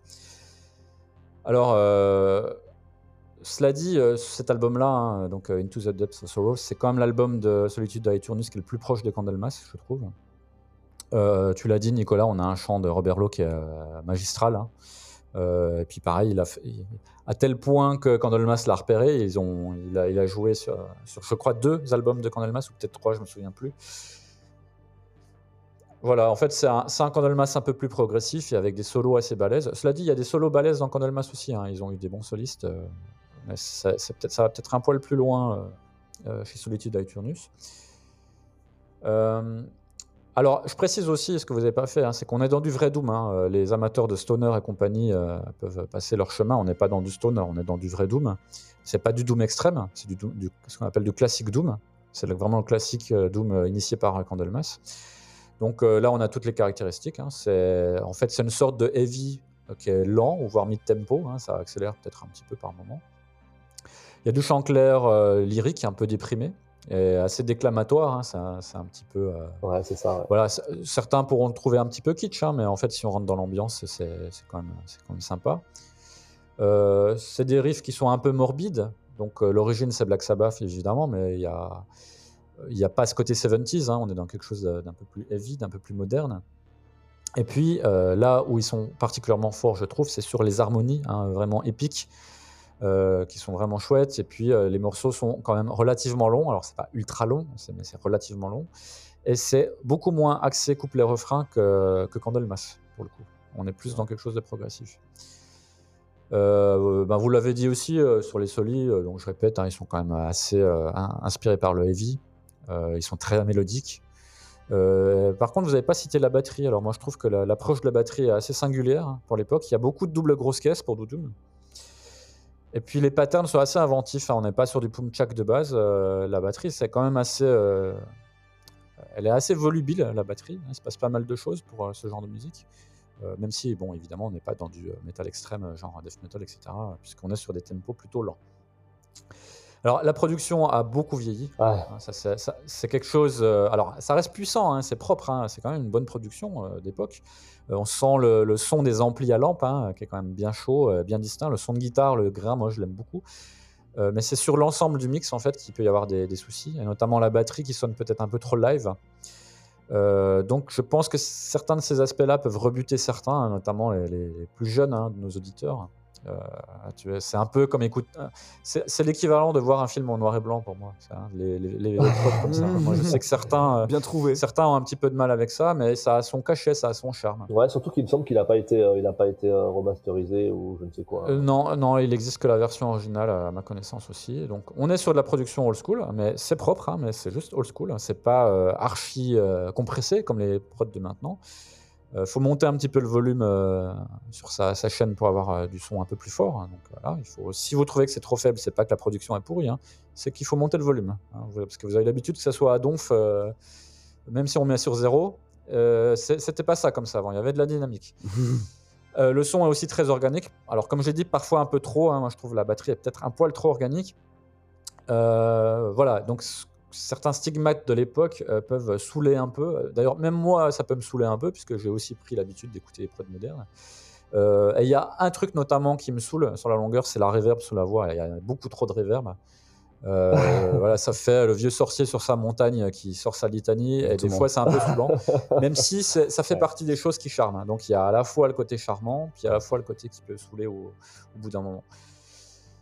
Voilà, bon ben, sinon que dire de plus, si ce n'est que c'est quand même un classique du genre, donc c'est quand même bien de l'écouter, hein, ne serait-ce que pour euh, l'intérêt historique.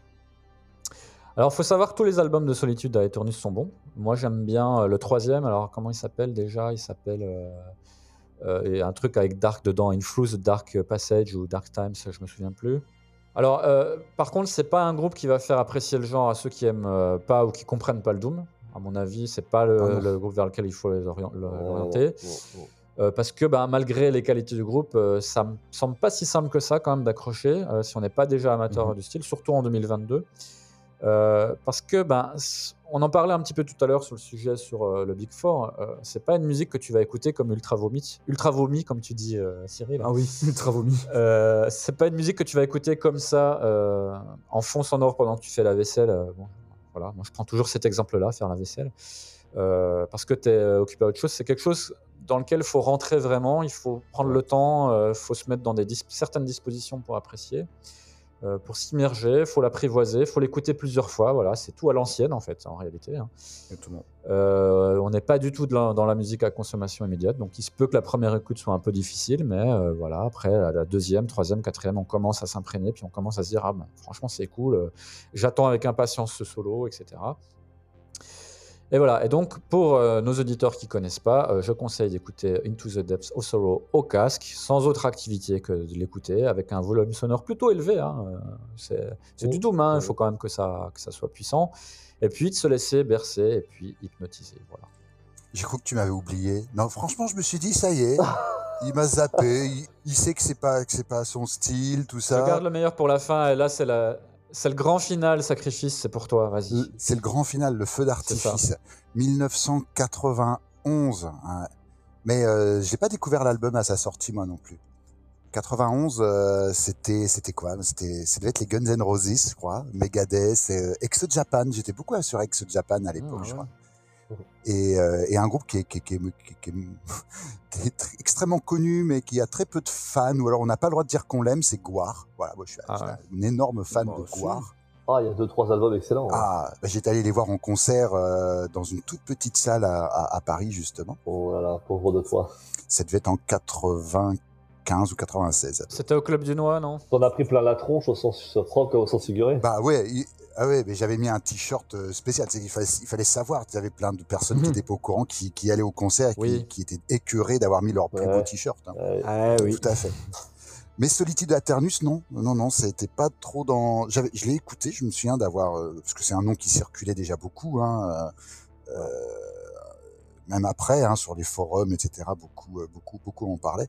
Et pourtant, non, en le réécoutant, c'est, je, c'est pas un, un- ouais, vous l'avez dit, c'est pas un style. Il faut accrocher au style. Vous l'avez dit, Oui, voilà. il faut, sur lequel il faut accrocher. Même si, même si, je veux dire, alors surtout un morceau qui, est- je crois qu'il s'appelle, c'est le morceau Dream Oui. of Immor- Immortality Ouais, Immortality, ouais. qui m'a beaucoup rappelé des les premiers albums de Manowar.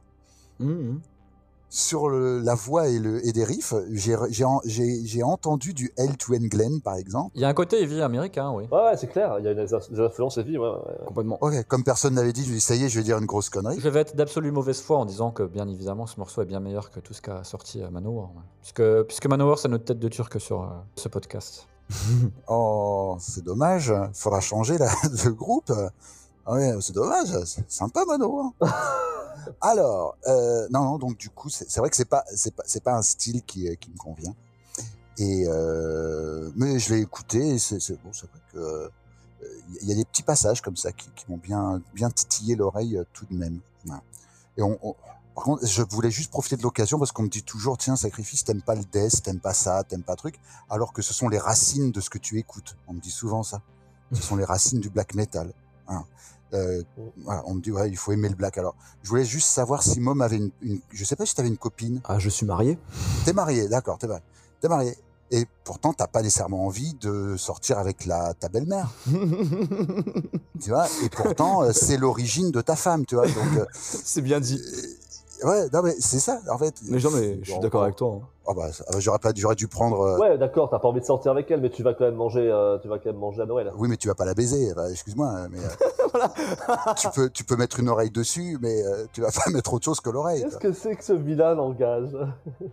Tu peux mettre une oreille dessus, mais c'est- ça veut pas dire que tu vas l'aimer autant que, que, que, que ta femme. Quoi. Ah oui. Donc voilà, je voulais profiter d'avoir la parole à la fin pour euh, avoir cette, ces, ces belles paroles. Voilà. C'est joli. Ah, c'était beau. c'était joliment dit. Tu voulais renvoyer dans les cordes les gens qui disent des choses euh, qui ne te plaisent pas. voilà, je vais renvoyer dans les cordes les gens qui disent des choses que je ne plais pas. Merci. Non, mais surtout que c'est débile, quoi. Enfin, cette remarque du euh, t'es- si t'aimes le black metal, je vais aimer ce qu'il y a avant? Enfin, c'est ridicule, quoi. Bah ouais, mais ça peut, tu vois, j'ouvre vers une autre agora, toi. Oui, ou sur n'importe quel, euh, sur n'importe quel sous-genre d'ailleurs. euh. Tu dois pas forcément aimer, cependant, il me semble, moi, euh, je sais- tu seras peut-être pas d'accord, sacrifice, que pour des raisons euh, de culture générale, par rapport au style que tu écoutes, connaître, Voilà, même, si- même sans les, les apprécier. C'est ça, c'est pour ça qu'on a parlé de mettre l'oreille, mais pas plus. hein. voilà. C'est très bien dit. Mettez l'oreille. Mettez l'oreille. Ou, ou- ou les deux, ou les deux. Dans le secret des dieux, mettez l'oreille. Ce sera notre slogan de campagne. Mais pas plus. Voilà. Eh bien, merci, euh, messieurs. S'il y a besoin de rajouter des rires, je suis sûr que tu en avais en trop de Maxime, là. Tu, peux, tu, tu pouvais les réutiliser, les réemployer. Max, Max Wayne, Oui, oui, dans, dans- dans le bêtisier, je, je dois avoir 20 minutes. de- 20 minutes de rire euh, gênant. Eh bien, c'est la fin de cette agora. Merci de m'avoir accompagné, euh, messieurs. Donc, euh, Nicolas, merci. Euh, Mom, euh, alias Cyril, euh, ou plutôt l'inverse, Cyril, alias Mom, merci. Et Sacrifice, euh, notamment pour ton sacrifice euh, de sommeil. hein, tu portes bien ton nom. Euh, il faut rappeler que tu as un décalage horaire de quelques heures avec euh, nous. hein. Ouais, il est 2 heures du matin, mais c'est magnifique. Ouais, c'est magnifique. Eh bien, c'est sur ces paroles magnifiques qu'on va se quitter. Euh, J'espère vous revoir euh, dans ce podcast, messieurs. Avec plaisir. Avec grand plaisir. De même. À très bientôt et merci aux auditeurs de nous avoir suivis euh, jusqu'à la fin. À bientôt. Ciao, ciao. Salut. Bye bye.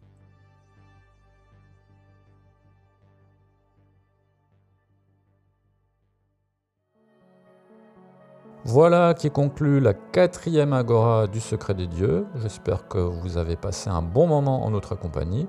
Je vous retrouve pour un épisode plus classique euh, du secret des dieux prochainement. Et puis euh, pour une prochaine agora dans les mois, semaines à venir. C'est évidemment pas encore avec euh, de nouveaux invités. N'oubliez pas de visiter notre page Facebook. N'oubliez pas les petits pouces en l'air, les petits likes. Éventuellement le petit soutien sur Tipeee si vous êtes un fidèle auditeur du podcast. Quoi qu'il en soit, si vous entendez ce message, cela signifie que vous avez écouté euh, l'épisode jusqu'au bout. Je vous en remercie. Vous êtes bel et bien dans le secret des dieux.